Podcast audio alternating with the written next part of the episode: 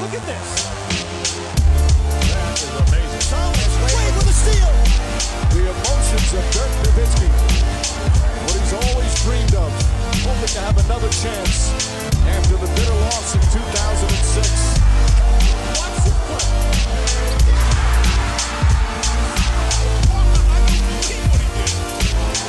That is amazing.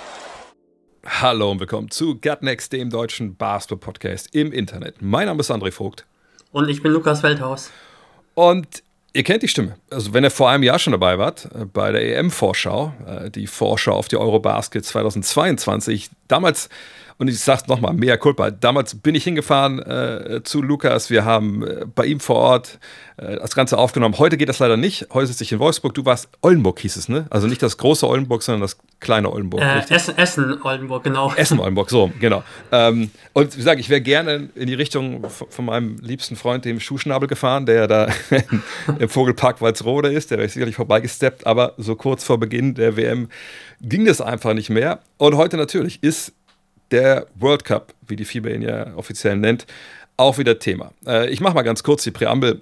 Äh, die meisten werden wissen, wer du bist. Äh, auf Twitter, Veilchenfeuer, aber vor allem im richtigen Leben ein Kenner der, der Weltbasketball-Szene, sag ich mal. Ich denke mal, du bist immer noch bei Magenta unterwegs und machst für die, Ja, genau. ganzen genau, Dossiers, für, damit die Herren Zander und Günther auch wissen, über was sie da erzählen, wenn sie dann am Mikro sitzen äh, in, äh, auf Okinawa und dann hoffentlich auch in Manila. Und äh, deshalb sitzen wir heute hier. Wir wollen sprechen über die deutsche Vorbereitung, wie die bisher gelaufen ist. Ähm, wir wollen darüber sprechen, was uns vielleicht jetzt auch in Abu Dhabi, was uns da wünschen von der deutschen Nationalmannschaft gegen Griechenland, gegen das Team USA auf die Gruppengegner schauen und generell ein bisschen über die WM-Favoriten. Gibt es vielleicht eine oder andere Cinderella etc. pp. Von daher äh, erstmal vorneweg, äh, wie viel Stunden Material hast du jetzt schon gesichtet in der Vorbereitung auf, auf diese Weltmeisterschaft? Oh, sehr, sehr viel. Also jetzt die letzten, letzten paar Tage, letzten vier, fünf Tage sicher so drei, vier Stunden am Tag.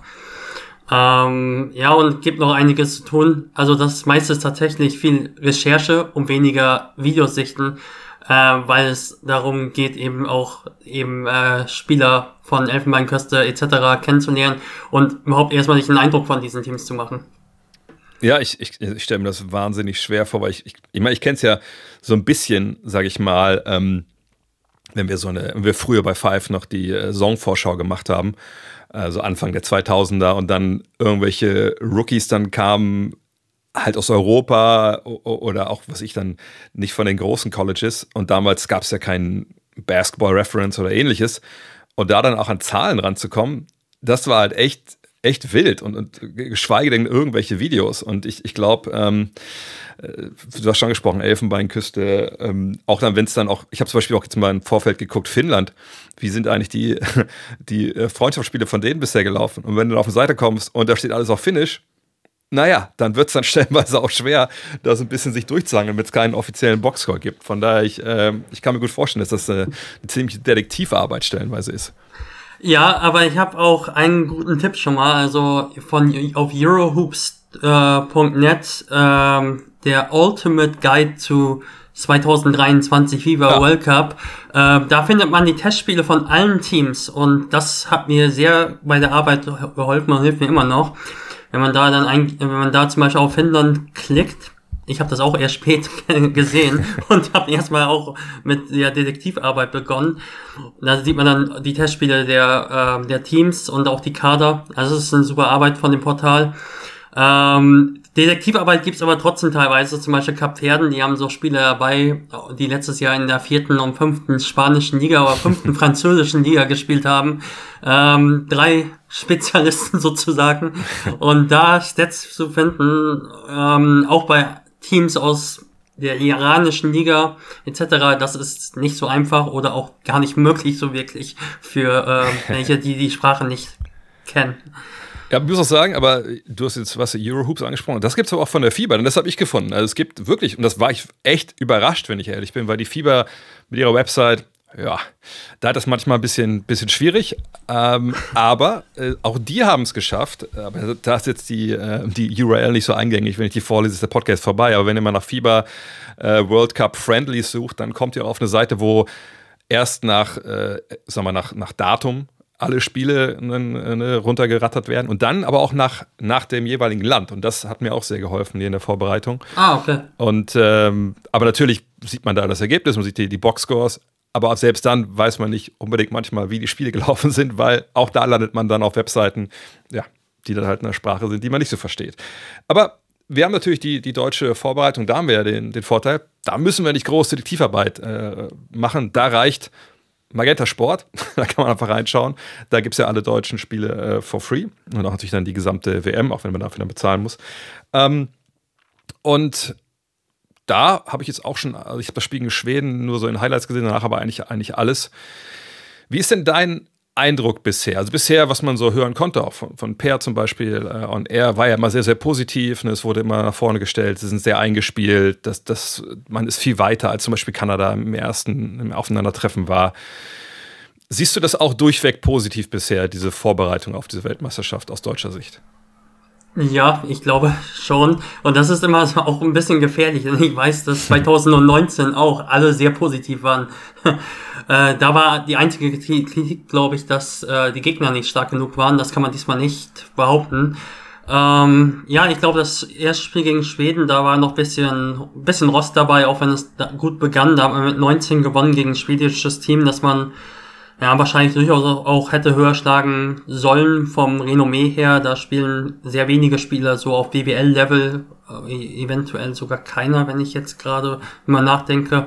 Aber ich denke, man hat sehr viel ausprobiert in dem Spiel äh, und auch in den Spielen danach noch einiges ausprobiert. Und ich glaube, das Spiel gegen Kanada war wirklich ein Spiel auf unglaublich hohem Niveau, wie man es einfach selten von einer deutschen Mannschaft gesehen hat, diese Eingespieltheit ähm, einfach, dass jeder das, werfen kann. Sorry, unterbrechen, aber meinst du das, das, zweite Spiel, meinst du das Finale das, im Ah, das stimmt, das zweite, genau. Das genau, ich, ja. genau. Ähm, das war wahnsinnig gut in meinen Augen. Ähm, einfach auch, wie, jede, wie jeder Spieler im deutschen Team werfen kann. Also es gibt keinen einzigen Spieler, der, der den Ball nicht wirft. Man hat dann auch ordentlich Dreier draufgelötet, 48 in dem Spiel. Ähm, und in Dennis Schröder, der wirklich mit enormem Selbstbewusstsein bei der Nationalmannschaft spielt, ähm, ja, also es hat wirklich Spaß gemacht. Ich denke, defensiv hat man da schon noch in dem Spiel gesehen, dass es vielleicht noch nicht so alles optimal war. Da fehlte ab und zu, denke ich, die Kommunikation, auch in Transition so ein bisschen. Aber man muss auch sagen, das war ja Back-to-Back. -back. Er hat am Samstag noch gegen China gespielt. Ich denke, der Eindruck ist bisher richtig, richtig gut. Ich weiß nicht, wie du es siehst. Ja, äh, ich meine, man tendiert ja manchmal dazu, ähm, gerade wenn man immer noch so, so ein bisschen, sag ich mal, so, ich will es nicht mal Recency Bias nennen, aber oft ist es ja so, wenn man jetzt so eine Mannschaft wieder sieht, nach einem guten Jahr, wo sie man sie eben nicht gesehen hat. Und das war ja nun mal so. Das letzte Mal, dass wir diese Mannschaft, also diese deutsche Nationalmannschaft so im Spielen sehen, das war nun mal in Berlin, äh, ne? dann beim Spiel um Platz 3 oder generell bei der Eurobasket. Und da haben wir alle noch die fulminanten Auftritte sicherlich vor Augen. Und irgendwie, auch wenn es jetzt schon ein Jahr her war, man hat ja das irgendwie schon irgendwie so drin, dass man denkt, okay, also das soll jetzt ja wieder genauso gut sein wie da, aber das ist ja quasi die gleiche Mannschaft mit ein paar Veränderungen. Ähm, aber das erwarte ich jetzt schon, dass die so wieder so auftrumpfen. Aber das ist natürlich eigentlich falsch, weil ne, die, also das, was wir da gesehen haben, war ja auch das Ergebnis von der relativ langen Vorbereitung damals und auch natürlich in einem Turnier, wo man sich ja auch reingespielt hat gegen wenn wir uns erinnern an Köln, an eine, wahnsinnig gute Gegner da in dieser, dieser Gruppenphase. Äh, aber ich habe mich auch überrascht gezeigt, ähm, gerade auch beim ersten Spiel gegen Kanada, wo natürlich Kanada längst nicht so weit war. Aber da hat man natürlich sehr Kontrast gehabt. Kanada, die hatten gerade, glaube ich, erst ein, zwei Tage trainiert. Deutschland, ne, da, lief, da liefen die Plays, da lief der Ball, da war es nicht nur, ja, wir, wir geben den Ball Shay, Gilgis Alexander, sollen wir jetzt mal machen, oder Kelly Olenek, sondern ne, da wurde halt Aktion an Aktion gereiht. Äh, da wurde clever halt reagiert auf was die Defense gemacht hat. Da war man variabel unterwegs. Und da dachte ich schon so, oh, okay, krass, man fängt halt nicht bei Null an, sondern wirklich, man hängt auf einem Level an, was relativ weit oben schon ist. Ähm, aber irgendwie habe ich mich doch dann bei ertappt, auch gerade beim zweiten Spiel in Kanada, Kanada dann darauf zu gucken, was eben noch nicht so gut läuft. Und habe dann zwar jetzt keine großen Bedenken, aber ich sehe jetzt schon, vielleicht weil es eben so gut lief vorher, und auch letztes Jahr, glaube ich, sehe ich klarer jetzt, was ein bisschen die Probleme sind. Und ähm, du hast Defense, Back-to-Back, -back, ja, okay. Äh, was mir aufgefallen ist im zweiten Spiel in Kanada war auch nach dem fünften Foul von Dennis Schröder, ähm, was jetzt kein super cleveres fünftes Foul, wenn wir ehrlich sind in der Situation.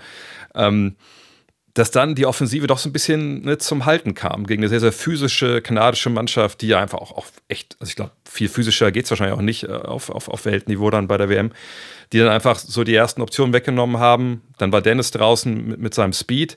Und dann ist alles ein bisschen zum Erliegen gekommen. Und was eigentlich das deutsche Team so stark gemacht hat, eben diese, diese Plays, die ich gerade skizziert habe, das war dann nicht mehr zu sehen. Und dann war es halt viel, Franz Wagner muss das dann eins gegen eins versuchen, ein paar Notwürfe und, und das ist so, der, so das Letzte, was ich jetzt im Kopf habe. Und ich bin sehr gespannt, wie es jetzt weitergeht. Aber wie siehst du das? Hast, hast du das auch so gesehen, dass da gegen Kanada vielleicht auch gut, dass es so ist, so ein paar Schwächen rauskamen, an die man jetzt noch arbeiten kann, bevor es losgeht? Ja, auf jeden Fall. Ähm, Pierre Günther hat es auch gesagt nach dem Spiel beim Magenta Sport, dass er Franz Wagner weniger in der ähm, Rolle desjenigen ähm gesehen hätte, der den Ball auch nach vorne bringt in der Lineup. Also er, ähm, er hat den Ball relativ viel dann auch gebracht, als äh, Dennis raus war. Und äh, ich gebe da äh, Per wie so oft recht. Also ich denke, dass dann einfach klar ist, dass der Ball oft zu Franz muss. Und ähm, dann verliert er, denke ich, schon ein bisschen Energie, den Ball nach vorne zu bringen. Ich meine, er kann es, aber äh, Kanada hat sehr athletische Verteidiger da auch gehabt mit Dylan Brooks äh, oder auch Lou Dort. Und da dauerte es ein bisschen zu lange, dass der Ball in, in die, das geordnete Set kam. Und ähm, ich glaube, da hätte man so ein bisschen mehr das noch so arrangieren können, dass dann äh, Franz Wagner dann doch abseits des Balles spielt. Man spielt ja, das Team spielt ja sehr viel mit, diesen, mit diesem Iverson-Cut als Start, wo man dann an der Seite im Pick and Roll läuft. Das hat man dann nicht mehr so viel gemacht und ich glaube, ähm, das hätte man mehr machen sollen, also mit äh, Maodo als äh, Ballvorträger und dann Franz ähm, in Aktionen in einem Pick and Roll führen, wo er dann kreieren kann. Ja, das sehe ich, das sehe ich auch so, dass das nicht so reibungslos lief in diesen Lineups. Ja, ich, ich, ich denke, das, deswegen war ja dieses, dieses fünfte Foul von, also vielleicht die Leute, die es nicht gesehen haben, also Dennis hatte ja dann sein viertes Foul und dann in so einer Blockaktion von Olenek in der Defense ne, geht er da in den Block rein. Jetzt kann man darüber streiten, was unbedingt jetzt ein Foul vielleicht war. Es war ja eine relativ physische Partie, wie gesagt, in der zweiten Halbzeit, wo dann auch viele Dinge vielleicht nicht so ganz äh, eng gepfiffen wurden, in dem Fall halt aber schon. Aber es war das fünfte Foul und ich hatte auch den Eindruck, er hat sich da vorher mit Dylan Brooks ein bisschen hochgeschaukelt, was sehr positiv war. Ja. Äh, zum einen offensiv, diesen Dreier, der er aus 10 Metern nimmt, den nimmt er natürlich auch, vor allem, weil er vorher es dann gefühlt hat und sich mehr, und er ist ja auch so ein Spieler, glaube ich, der mit solchen Auseinandersetzungen auch, wir haben es auch gegen Draymond Green gesehen, in den Playoffs einfach dann auch wächst und dann auf einmal dann auch auf ein neues Level kommt. Aber das, glaube ich, wenn das vorher nicht so passiert, sich nicht so hochschaukelt, dann macht auch dieses Foul nicht. So, aber dann ist er halt draußen und finde, dass das halt, man spricht es an, man kann natürlich andere Plays laufen oder Franz anders da an den Ball bringen, in anderen Situationen. Aber ich, ich finde, das ist schon so, ja, so eine, so, eine, so eine Schwäche in Anführungszeichen der Nationalmannschaft, dass Maodo, finde ich, noch nicht so in dieser Rolle ist. Äh, wir haben es gesehen, dass er ein paar Mal auch seine Stepback 3 und so genommen hat, aber er ist halt dann nicht dieser Point Guard, der dann halt zum Korb geht, ne, der dann halt, oder er spielt diese Rolle bisher jedenfalls nicht, dass er nicht so penetriert, nicht so dann einfach selber andere freispielt oft. Und, und ja, Justus Holler zwar nicht dabei und das wäre vielleicht eine Nummer für groß, zu groß für ihn noch. Aber ich finde, wir haben halt, oder wir müssen, oder Gordon Herbert muss genau gucken, wenn Dennis Schröder nicht auf dem Feld ist, dass er genug Leute auf dem Platz hat, die eben auch Löcher für andere reißen. Und, und das kann ich mir vorstellen, ist dann stellenweise schwer, wenn du gegen eine Mannschaft spielen musst, die eben physisch so stark dagegenhalten kann und dann, wo deine Systeme so ein bisschen oder weniger diesen Platz für dich kreieren, die sich, was sie vielleicht machen, wenn der Gegner nicht ganz so nah am Mann steht und nicht ganz so physisch agieren kann. Ja, ähm, ich bin auch sehr gespannt auf Mao Dolo. Seine Saison war ja für seine Verhältnisse, vor allem im Vergleich zu der vorher, äh, eher durchwachsen, muss man sagen. Er hat mhm. im Frühjahr in der Big ein Interview gegeben, wo er gesagt hat, dass er äh, schauen muss, ob er mal im Sommer spielt, denn ja. ähm, er hatte ständig Wasser im Knie, hat er gesagt. Und ähm, er hatte wirklich ganz oft Spiele in der Euroleague, wo er so vier Punkte hatte, äh, eins von acht aus dem Feld und äh, hatte aber auch immer, immer mal wieder gute Spiele, aber er hatte immer mal wieder diese Spiele, wo eigentlich nicht viel lief. Und ähm, da wird einfach äh, interessant sein, denke ich, äh, in welcher Verfassung der jetzt einfach spielt. Und ich hoffe, dass er wieder der sein kann, der vor einem Jahr war, denn da hat er wirklich super gespielt, gerade von der Bank kommt, da nochmal einen Scoring Punch gegeben. Und ja, bin ich gespannt, ob er es noch so im Tank hat. Ja, vor allem uns zu erinnern, ich habe ja das Glück gehabt, mit ihm da mich hinsetzen zu können nach dem Spiel gegen Litauen, wo er einfach auch wahnsinnig gespielt hat. Damals hat er ja auch verraten, dass sein Handgelenk ja komplett in den Fritten war zu der Zeit. Und ich meine, gut, Handgelenk ist anders als Knie, ne? das, gerade wenn es jetzt um ne, Zug zum Korb und ähnliches geht. Aber ich bin eh gespannt, wie, wie du das auch siehst. Also, ich war ein bisschen überrascht, dass ähm, David Krämer mitgekommen ist, so also mal als letzter Mann, hat er auch selber gesagt im Interview, dass er der zwölfte Mann ist äh, und eben sich Gordon Herbert dann gegen einen traditionelleren Center wie, wie Leon Kratzer jetzt entschieden hat. Ähm, auf der anderen Seite muss man ja schon sagen, wir haben Schröder, Loh, Hollatz für die Eins, wo natürlich auch, auch Schröder und Loh zusammen bisher viel agiert haben. Wir haben Andy Obst auf der Zwei und eben Krämer. Das sind fünf Mann für, für zwei Positionen. Und wie gesagt, und, und Loh spielt ja eigentlich auch viel die Zwei fehlt, da, fehlt dir da was? Also ich meine, ich sage jetzt nicht, dass wir irgendeinen Spieler zu Hause gelassen haben, den wir hätten mitnehmen müssen, aber, aber ist, ist, das, ist das zu dünn? Ähm, ist das gut, dass Krämer jetzt dabei ist? Wie siehst du diese, diese Guard-Rotation? Mm, ist schon relativ dünn, aber ich denke, man kann damit leben. Äh, man muss damit auch leben. Ähm, man hat immer noch nicht die größte Tiefe äh, im deutschen Basketball auf der 1 und auf der 2 auf den Guard-Spots. Man hat aber das Glück, dass man eine inzwischen sehr, sehr starke Spitze hat. Und ja, ähm, ich hätte gerne Luis Olindi noch dabei gesehen als ähm, extrem guten Verteidiger äh, auf der 3-4. Ähm, und dann eher Franz Wagner die 3-2 spielen lassen, auch wenn er vielleicht eher Richtung 3-4 tendiert. Oder ähm, Isaac Bonker, der jetzt diese Rolle auch die 2-3 äh, ausfüllt. Ich glaube einfach, dass äh, Luis Olindi in der Euroleague einfach inzwischen auch gezeigt hat, dass er ähm, sehr gut den Teams helfen kann, defensiv als starker Weakside-Defender, sehr guter Verteidiger insgesamt und ähm, Hustle Guy, aber ähm, ich denke, auf den großen Positionen, ja, man hätte noch mal einen großen Spieler mitnehmen ähm, können, aber ich hätte es auch eher nicht so gemacht. Ich denke, ähm, das ist schon ganz gut, weil man auch sehr variabel ist. Man hat einfach extrem viele große Spieler, die zwischen 4, 5 wirklich schwanken. Und das gibt dem Team auch Flexibilität, weil man so auch mit beiden Spielern, je nach Matchup, sogar auch Pick and Roll spielen kann.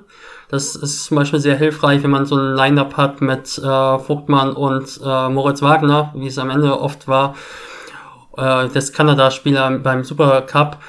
Dann äh, kann man je nach Matchup, äh, wenn zum Beispiel ein unathletischerer Spieler gegen Vogtmann spielt oder ein unathletischer Spieler gegen äh, Mo, Mo spielt, dann kann man äh, je nachdem das Roll gegen diesen Spieler laufen und man gibt aber kein Spacing ab, weil einfach alle Spieler werfen können. Ich glaube, die Konstellation ist schon gut. Ähm, David Krämer, ich kann es trotzdem nachvollziehen, weil er in, der, in den Länderspielen, die er gespielt hat, 17 jetzt immer geliefert hat, 18 jetzt und er hat äh, die Spiele am Wochenende waren seine schwächsten Scores, wo er einfach auch gar nicht gespielt hat. Der zweiten, Im zweiten Spiel eigentlich nur eine Minute gespielt hat und da aber auch gleich einen Dreier reingemacht hat. Und ich glaube, das ist einfach was, was äh, Krämer gibt, der kennt seine Rolle und ist einfach total heiß, wenn er aufs Feld kommt und äh, scored. Und das hat er eigentlich im deutschen nationalen Dress eigentlich immer gemacht. Ja, ich glaube, bei Krämer ist es auch so, ist glaube ich egal, wann du den bringst, auch wenn du den irgendwie bringst in der weiß ich nicht, in der 38. Minute, der denkt trotzdem, okay, das Spiel geht los, ich starte. Weißt du, was ich meine? Ja. So, der, der hat einfach ein Selbstverständnis. Deswegen fand es so spannend, als er bei, bei Magenta Sport auch im, im Interview war, dass er gesagt hat, naja, also für mich geht es natürlich auch vor allem darum, ich muss gut verteidigen und so.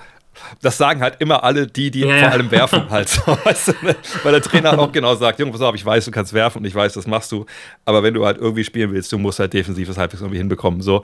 Ähm, aber ich, ich, ich, im Endeffekt war für mich auch mitentscheidend, dann im Nachhinein, hab, ich habe es dann verstanden, warum Creme mitgekommen ist und nicht Kratzer, weil du spielst eben nicht gegen Valanciunas äh, in der Vorrunde, du spielst nicht gegen Nurkic, spielst nicht gegen Gobert. Ne? Ähm, ist ja jetzt auch nicht so, dass Wobo vergangenes Jahr da jedes Mal 30 Minuten gegangen wäre, sondern, wenn ich mir jetzt richtig erinnere, ist er meist gestartet und dann haben wir ihn stellen wir es auch gar nicht mehr gesehen nach fünf Minuten.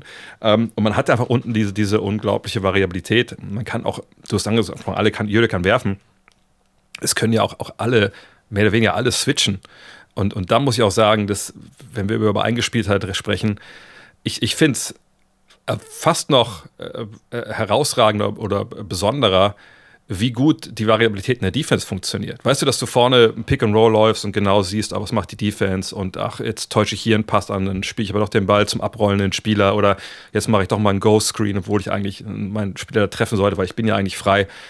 Was da defensiv passiert mit diesen Scram-Switches, ne, wie, wie nahtlos da auch Spieler übergeben werden, wo es eben nicht nur einfacher Switches zwischen zwei Spielern, sondern auch zwischen, zwischen drei Spielern und so das finde ich äh, fast noch bemerkenswerter. Und ich glaube, da kommt dann auch zum Tragen, dass du eben auf den großen Positionen Leute hast, die eben das A natürlich äh, physisch schneller umsetzen können, aber eben auch ne, gute Fußarbeit haben und einfach auch das, das erkennen. Jetzt sage ich nicht, dass Leon Kratzer das nicht kann, aber ich sage, es ist halt ne, generell für größere Spieler schwerer, das so hinzubekommen. Und dass man da so variabel ist und stellenweise, wenn, wenn Bonga oder Wagner auf der 2 spielen, hast du ja auch eine wahnsinnig große Mannschaft, die, die, die ja überall ne, Sichtfenster wegnimmt, die, die, die Platz wegnimmt, die, die vor den Leuten bleiben kann.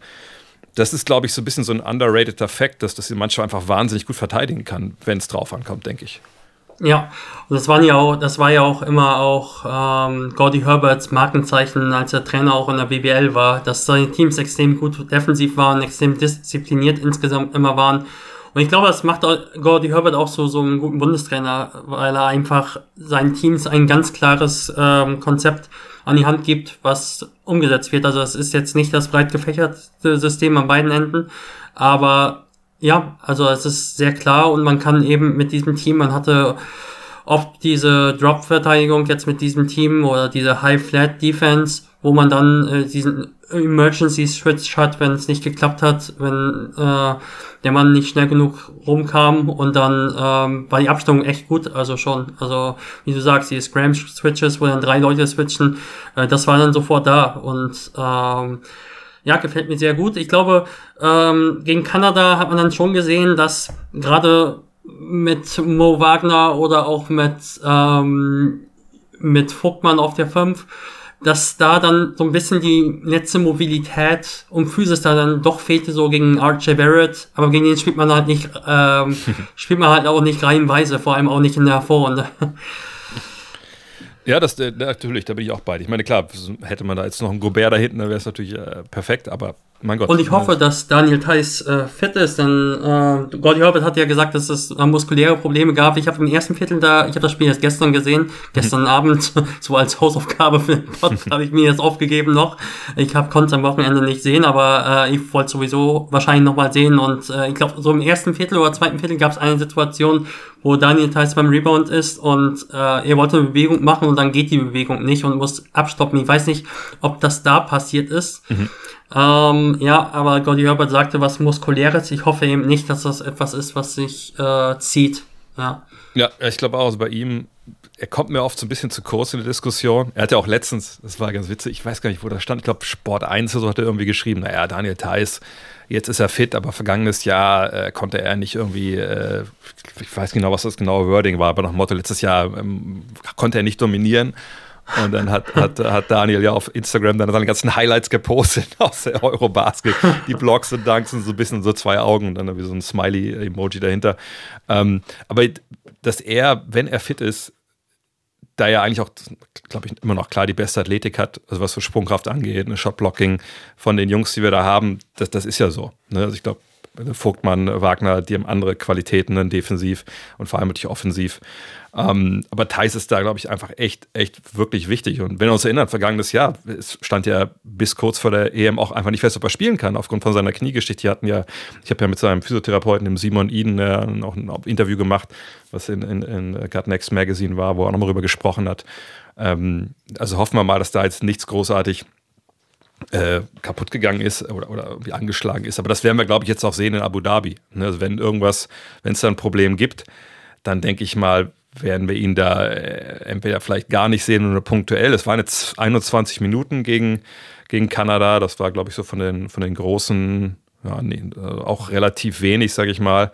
Aber, aber warten wir es mal ab. Aber wenn wir bei den Großen schon mal sind, ich finde, äh, es gibt ja diesen, diesen, diesen schönen Spruch äh, auf Englisch, dieses Canary in a Coal Mine, also der Kanarienvogel in, in, so, einer, in so, einer, in so einem alten äh, Schacht.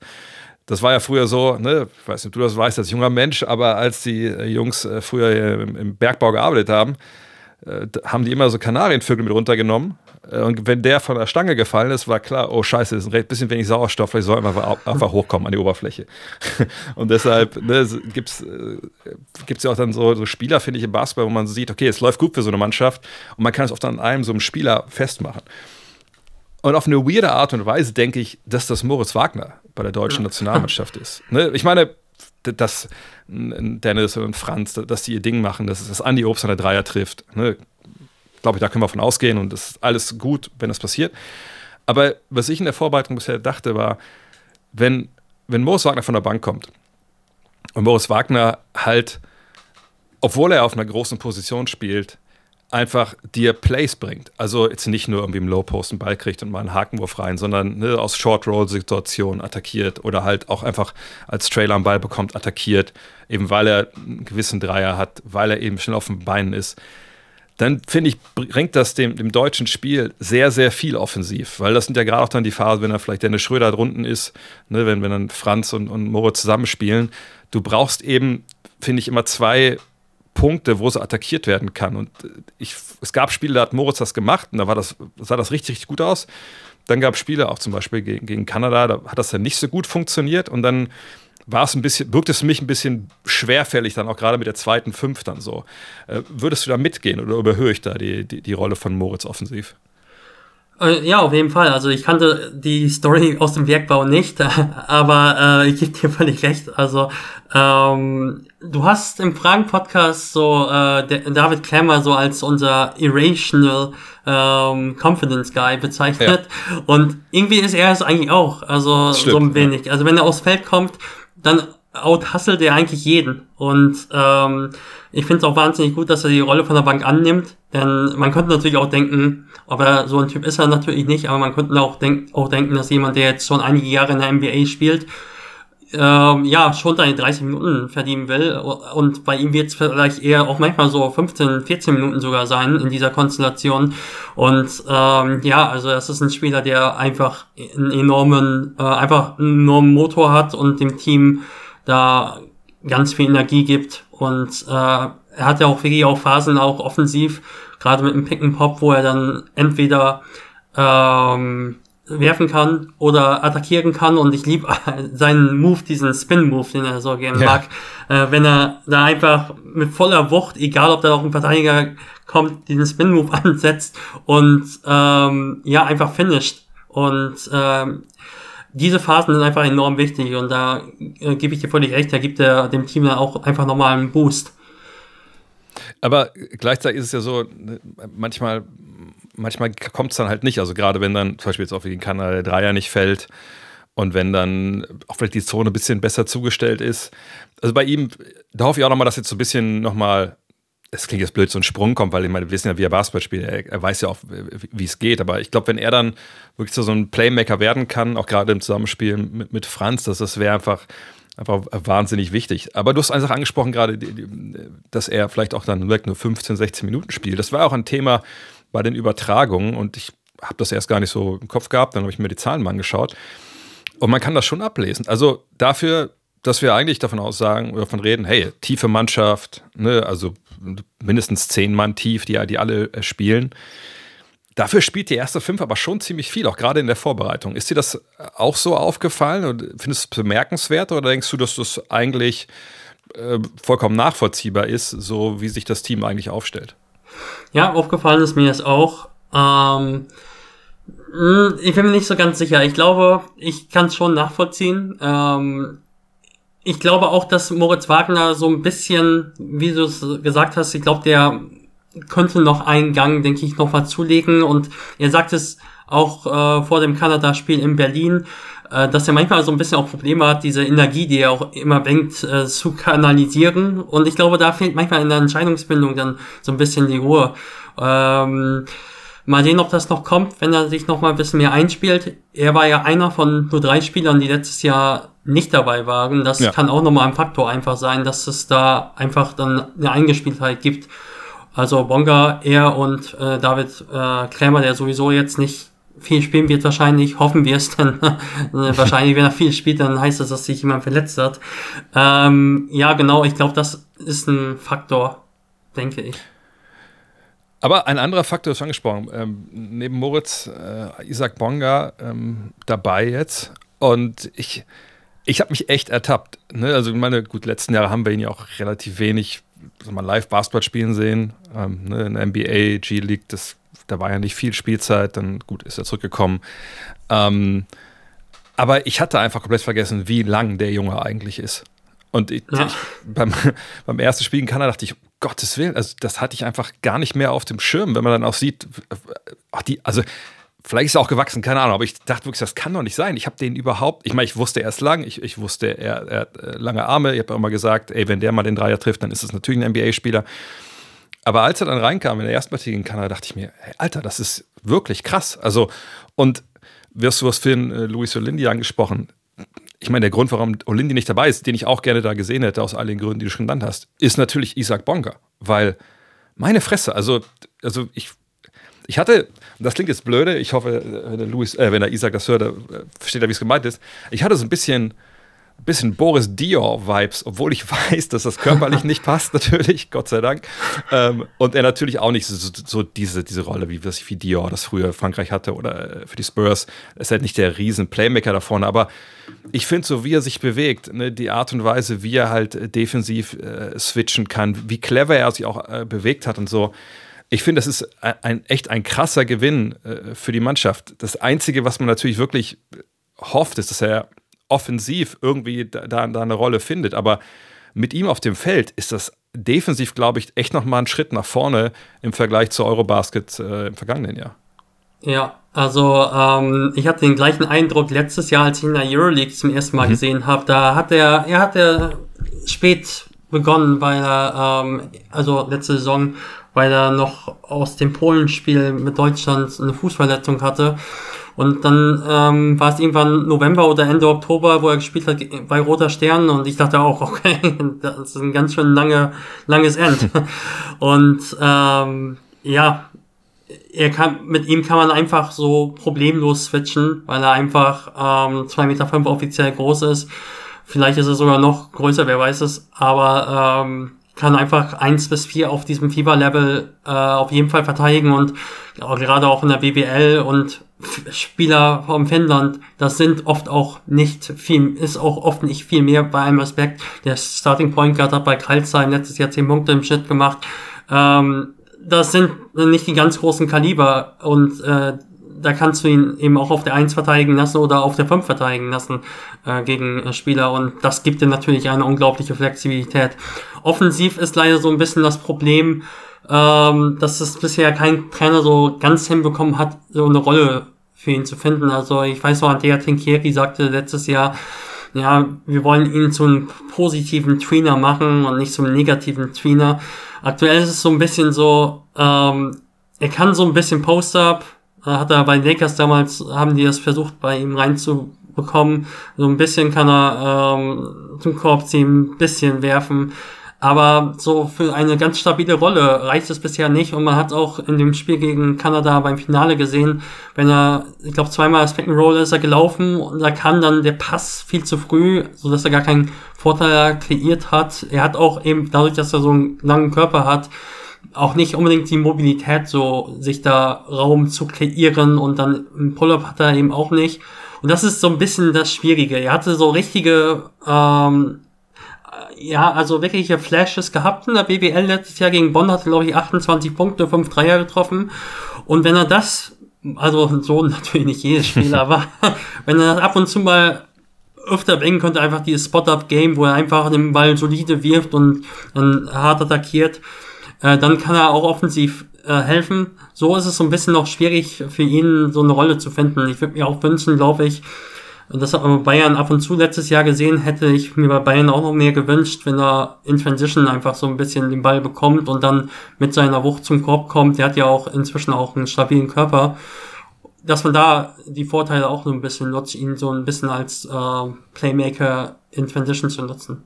Ja, genau, genau dieses Playmaker. Also das irgendwie, wie gesagt, ich habe ja nicht umsonst auch Boris Diaw gesagt. Also ich meine, Boris Diaw hatte, hatte ja auch irgendwie keinen richtigen guten Dreier bei seiner Karriere gesehen, aber war dann schon in der Lage, das irgendwie immer so weit äh, zu bringen oder auch, auch, auch sonst sein Postgame. So, das war ja irgendwie alles okay, aber nicht zwar überragend, aber weißt du, wenn, wenn Bonga, das ist wahrscheinlich wirklich zu weit nach vorne gedacht, aber ähm, ne, wird dieses Jahr auch nicht passieren. Aber wenn man überlegen würde, wenn man so einen Spieler hat, der einfach dann nochmal die, dieses Playmaking bringen kann aus dieser Posi größeren Position, also wirklich so, also positiver Tweener, ich weiß nicht, gibt es überhaupt noch negative Tweener? Ich glaube, das, der Zug ist doch seit zehn Jahren abgefahren. Keiner sagt doch mehr, dass es negative Tweener gibt. Gut, Andrea Zankeri erzählt viele Sachen, die kein anderer sagt. aber ähm, das, das würde ich mir einfach für ihn so ein bisschen wünschen, weil mit dem Dreier, du hast schon angesprochen, kommt und geht. Und ich glaube, das auch, auch wenn er natürlich kein alter Spieler ist, aber da weiß ich nicht, wie viel das jetzt so noch von vorne gehen kann. Aber ja, das, ich finde ihn einfach super, super interessant und wünsche mir aber, dass der da auch ähm, vorne seine Rolle findet. Kommt kurz zusammen. Ich will euch kurz eine Sache sagen. Ähm, ich bin äh, relativ neidisch auf, auf euch. Sicherlich fällt es jetzt andersrum auch so, denn ich bin hier auf Okinawa, ich, ich kann die Spiele der deutschen Nationalmannschaft bei der WM äh, live in der Arena verfolgen. Aber ihr könnt einiges mehr, wenn, wenn ich ehrlich bin. Ne? Alle 92 Spiele der FIBA Basketball WM 2023 laufen live bei Magenta TV und Magenta Sport. Das äh, kriege ich hier nicht.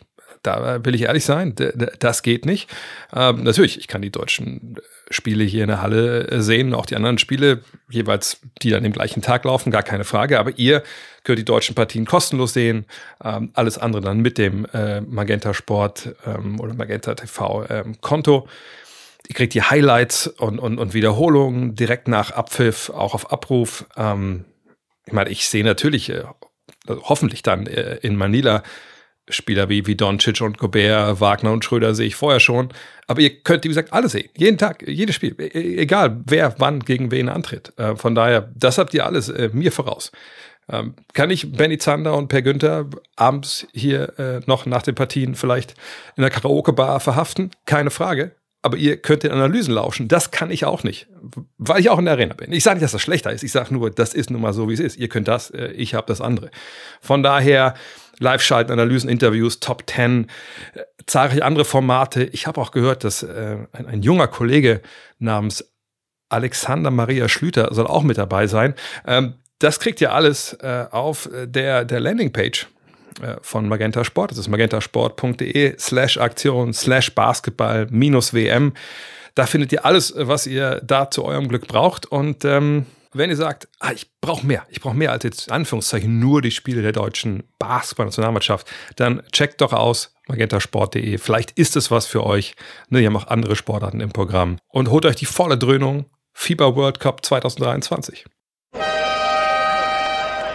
Lass uns doch über die deutsche Gruppe sprechen. Das ist auf dem Papier und nicht nur da, jetzt nicht unbedingt super leicht. Den Gastgeber, ne, Japan, äh, man hat Australien, das ist natürlich immer ein Kaliber und man hat Finnland. Ne, Lauri Markan, äh, da, da wussten, glaube ich, die, wusste die Fieberwelt vor der NBA, zu was der wirklich fähig ist. Äh, die haben es ja erst dann vergangenes Jahr dann in Utah erst dann gemerkt. Ähm, ich glaube, wir gehen einfach mal durch, äh, so nach dem, wie sie halt dann auf dem Tableau stehen jetzt in der Gruppe. Japan ist, ist der Auftakt. So, jetzt glaube ich, äh, wissen wir alle, äh, Japan ist nicht die größte Basketballnation. Ich gut, ich meine, die Leute, die wirklich drin sind im Business, die wissen, Ingo Weiß hat den japanischen Basketball gerettet vor ein paar Jahren. Zumindest sagt er das selber, glaube ich. Wird schon stimmen. ähm, natürlich, äh, ein paar Namen kennt man. Yuta Watanabe, äh, zum Beispiel äh, Ruya Chimura, der, glaube ich, ist, ist der jetzt dabei? Ultimativ? Ist nee, nicht dabei. Nicht. Ist nicht dabei, genau. Ähm, ansonsten, ja, ist es halt Japan und ich denke, die meisten werden sagen, ja gut, also das Ding das musst du ja wahrscheinlich einfach auch locker gewinnen, wenn man jetzt sieht, wie die Vorbereitung von Japan, ich lese nur kurz die Ergebnisse, die letzten Ergebnisse vor, gelaufen ist, dann sieht man ja mit unlängst gegen Neuseeland zweimal gespielt, einmal haben sie gewonnen mit sieben, einmal haben sie mit 19 verloren, obwohl ich da jetzt nicht weiß, wer mitgespielt hat, weil das ist nur auf Japanisch zu sehen. Äh, man hat gegen Korea äh, knapp gewonnen und, und knapp verloren. Man hat, glaube ich, das dann, glaube ich, Taiwan hat man klar geschlagen, aber gut, das sollte man auch. Das ist denke ich, das war eigentlich klar die schwächste Mannschaft ähm, und wahrscheinlich der perfekte Auftaktgegner in dieser Gruppe für Deutschland. Ja, ist natürlich der Gastgeber. Ähm, die haben sicherlich auch eine gute Unterstützung dort. Du wirst es ja live erleben. Ja, ähm, ja aber klar, das ist ähm, ein Pflichtsieg für das deutsche Team. Man muss sagen, das ist sehr unglücklich für Japan, dass ähm, äh, Hachimura fehlt. Der wäre einfach der wichtigste Spieler in diesem Team gewesen. Äh, gerade weil er auch als 3-4er äh, in diesem Team auch kreieren kann. Der hat vor der WM 2019 Deutschland richtig mal eingeschenkt, 28 Punkte und da hat Japan, glaube ich, das Spiel gewonnen. Und ähm, da hat man wirklich gesehen, dass er auch ein Playmaker sein kann, zumindest für sich selbst äh, in diesem Team. Und ja, jetzt äh, ist Yuta Watanabe so der mit Abstand beste Spieler dieses Teams. Ja, man muss sagen, er ist, hat sich gestern verletzt gegen, ähm, oh. vorgestern gegen Angola. Ich habe das Spiel auch ähm, auf äh, YouTube habe ich da so ein Full Game Highlight Clip gesehen, zwölf Minuten.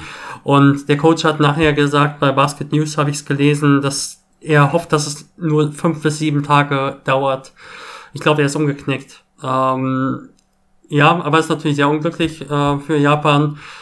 Und ja, er ist natürlich so ein Spieler und ich habe gesehen gegen Angola, dass er auch oft so in Transition gesucht wird und dann auch gleich attackieren soll. Die nutzen ihn so als Point Center so ein bisschen, also er muss eigentlich alles machen und man hat inzwischen schon auch gute Spieler. Also man muss sagen, ja, Yuki Kawamura ist ein Point Guard, der könnte auch in der BWL eine gute Rolle spielen. In meinen Augen hatte ich, ich habe letztes Jahr irgendwie äh, kam mir um 10 Uhr so ein Spiel ins Autoplay bei äh, YouTube, was live lief von Yoko, Yokohama gegen ein anderes Team. Und da fiel er mir extrem positiv auf. Also wirklich extremer Shooter und er hat im Spiel 30 Punkte oder so gemacht. Ich habe es einfach zu Ende geschaut dann. Junge, was ähm, ist dein Leben, Alter? Was ja. Kurioserweise war es so, dass äh, bei dem Gegner ähm, ein Trainer war, David Gomez, mit dem ich in Quakenburg zusammengearbeitet habe. Der war ah. äh, Assistant Coach hier. Aber es war völliger Zufall. Also kam mir einfach im Autoplay rein. und dann habe ich das einfach zu Ende geschaut. Und äh, ja, Oh, ja, ein richtig guter Point Guard, der hat auch äh, gestern gegen Angola was geliefert. Äh, der andere Point Guard ist auch sehr gut, äh, Yuki äh, Togashi, der hat für Shiba gespielt. Die japanische Liga ist allgemein gekommen, die bekommen immer bessere internationale Spieler. Wahrscheinlich ist es nicht BWL-Niveau, aber von, den, von der individuellen Klasse der Topspieler ist es wahrscheinlich sogar über BWL-Niveau deutlich. Und ähm, ja, diese beiden Point Guards sind beide nur 1,69 und 1,70, aber sind richtige Shooter, die auch aus 8, 9 Metern die Dreier reinwerfen können. Und das ist, das ist wirklich sehr spannend. Haben sie noch einen Spieler, äh, Keisei Tominaga, der auch so ein bisschen der Emotional Leader ist dieses Teams. Der hat gegen Angola auch immer die, versucht, die Fans mitzureißen, der auch ein Shooter ist. Ähm, also das ist so ein bisschen die Identität des Teams. Also kleine Spieler, äh, die auch ein Zweier, äh, 1,88, ähm, kleine, drei kleine Spieler, die wirklich versuchen, die Lichter von draußen äh, raus auszuwerfen. Spielen relativ wild. Und ähm, ja, ich habe gestern mit Michael Körner noch geschrieben, der sagte zu mir, dass der Josh Hawkinson, der US-Amerikaner mit japanischem Pass, der auch in Japan spielt, ähm, nicht so austrainiert ist. Sah im Video eigentlich ganz äh, frisch aus, aber war nicht gut. irgendwie. Also er hat nur 14 Minuten gespielt. Ähm, ja, das ist natürlich unglücklich. Man muss sagen, unterm Korb sind die echt schwach besetzt. Also außer Hawkinson, der offenbar nicht in Topform ist, äh, haben sie Kawamata, der in Japan drei Punkte, zwei Rebounds pro Spiel aufgelegt hat und äh, Luke Evans, der nur sechs Punkte pro Spiel aufgelegt hat. Ich weiß gar nicht, ob Luke Evans ein eingebürgerter Spieler ist, dann dürfte nur einer von beiden sowieso spielen. Ähm, ja, also unterm Kopf sind sie echt schwach besetzt, muss man sagen. Ja. Ja, sie hätten natürlich noch Cam Thomas mitnehmen können. Ich weiß, als ich äh, äh, früher in New York war, ähm, ich weiß gar nicht, wer hat denn. Ach, das waren die Lakers natürlich. Ja, Ruya Chimura kam dann.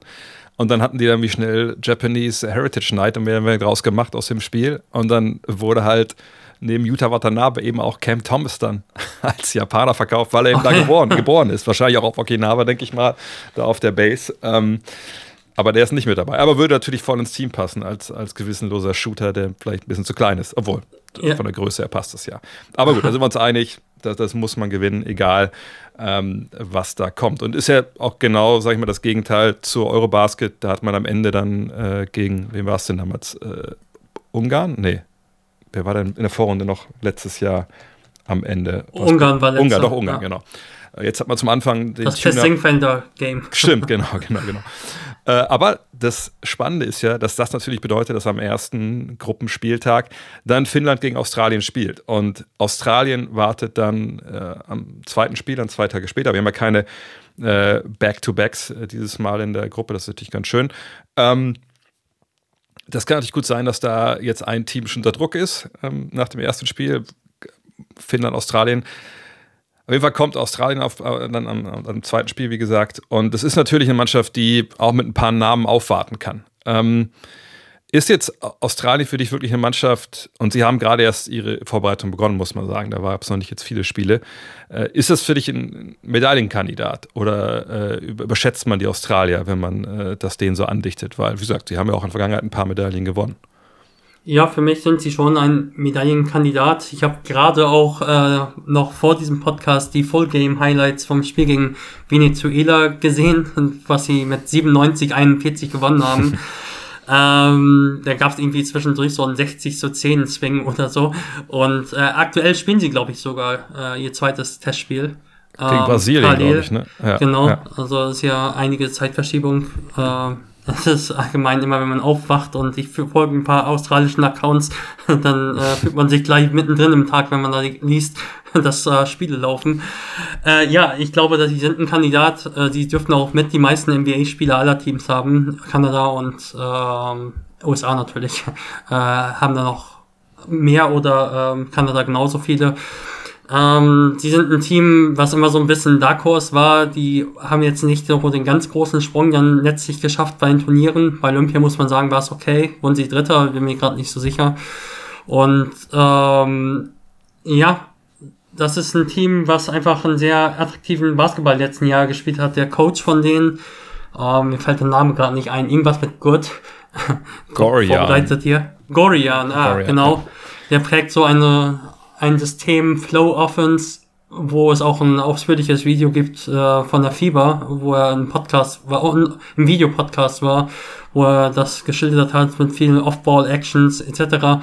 Die werden aber wohl ein bisschen anderes System spielen. Also was ich so gegen Venezuela gesehen habe, läuft es jetzt schon ein bisschen anders, weil sie auch jetzt nur andere Spieler haben. Also Josh Giddy, das ist keiner, der so ein Offscreen-Spieler ist. Also das haben wir viel gespielt die letzten Jahre.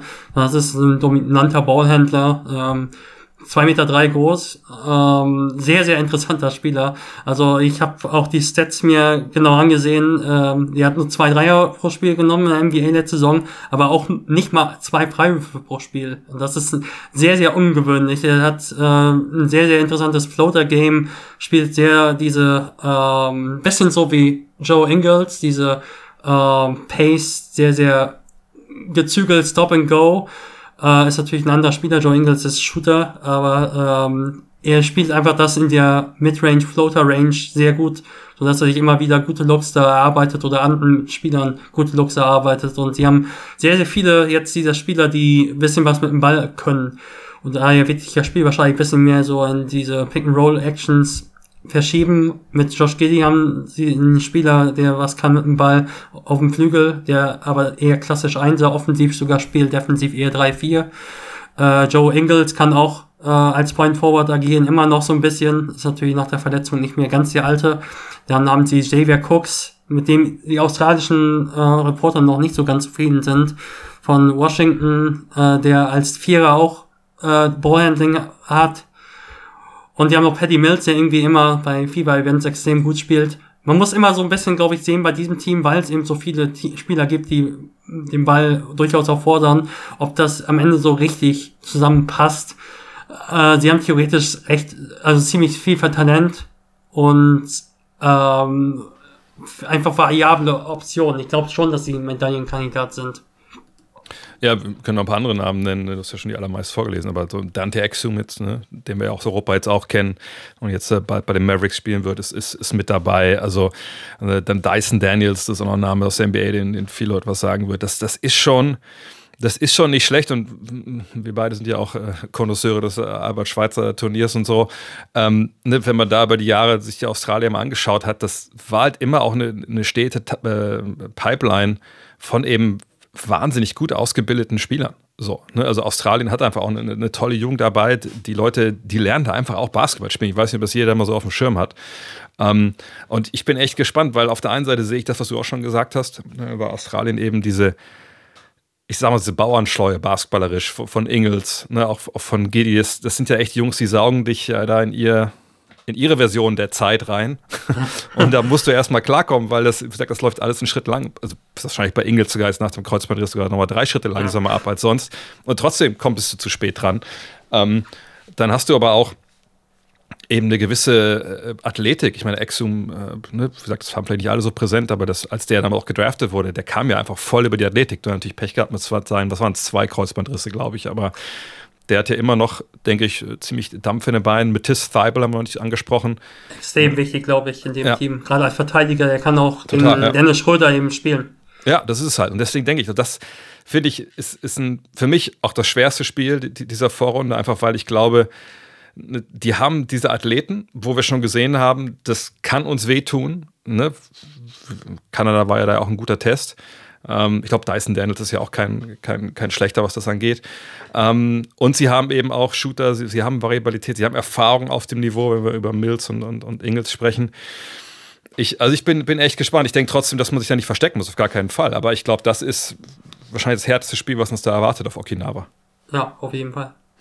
Ähm, von daher, ich weiß nicht, also was würdest du jetzt nochmal sagen? Vielleicht, also bevor Leute jetzt denken, oh Gott, wie, wie kann man die überhaupt schlagen? Aber ähm, ich eventuell, obwohl, ich weiß nicht, tief sind sie ja auch. Also, wo, wo, siehst du so ein bisschen die, die Knackpunkte bei, bei Australien? Aber ist auch sehr früh, wir haben erst ein oder jetzt gerade mhm. anderthalb äh, Spiele ähm, gesehen von ihnen.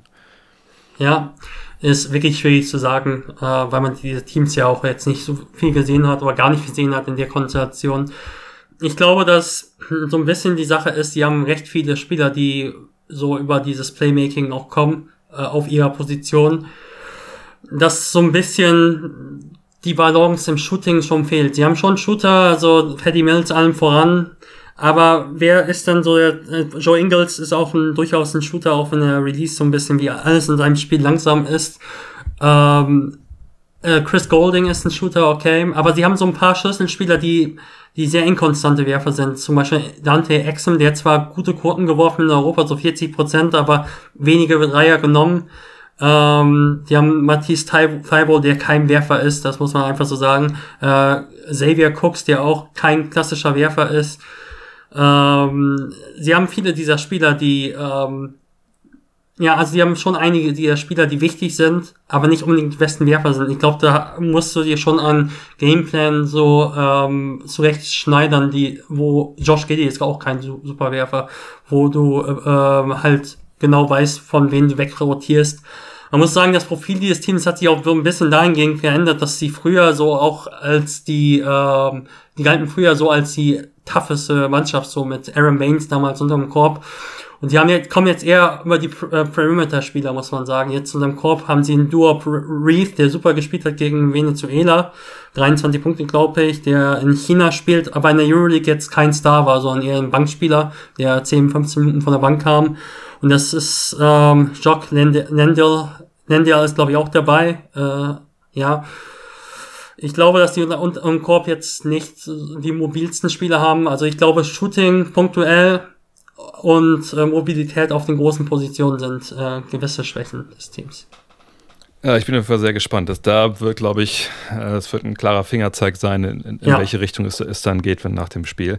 Weil danach wartet dann Finnland. Und bei Finnland gut, ja, wie gesagt, Lauri Markan, da müssen wir nicht drüber reden. Das ist natürlich mittlerweile ja, einer der.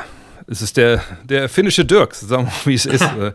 äh, ich ich sage das eigentlich jedes Mal, wenn ich über Markan spreche, aber ich, ich sage es gerne nochmal, weil ich es so bemerkenswert Zitat fand damals äh, von Hendrik Dettmann, ähm, der kennen wir auch noch als Ex-deutscher Nationaltrainer, der auf die Frage, ne, Vergleich Nowitzki, Markan gesagt hat, Markan muss es halt auch wollen, so nach dem Motto, da konnte man klar rauslesen, der hat eigentlich all das, was Nowitzki hat, mehr oder weniger, nur ne, der muss halt auch ne, Profi sein wollen und, und das opfern wollen, um eben so gut zu werden. Und keine Ahnung, ob das passiert in den letzten Jahren, was, was, vielleicht war es vorher nicht so, aber auf jeden Fall sieht man jetzt gerade auf äh, finnischem Niveau, das sind ja nicht nur leere Stats, die der Junge da auflegt, sondern ne, der, der zieht dieses Team auch auf ein Niveau, das haben wir auch bei der Eurobasket gesehen, wo sie, wo sie vorher noch nicht waren.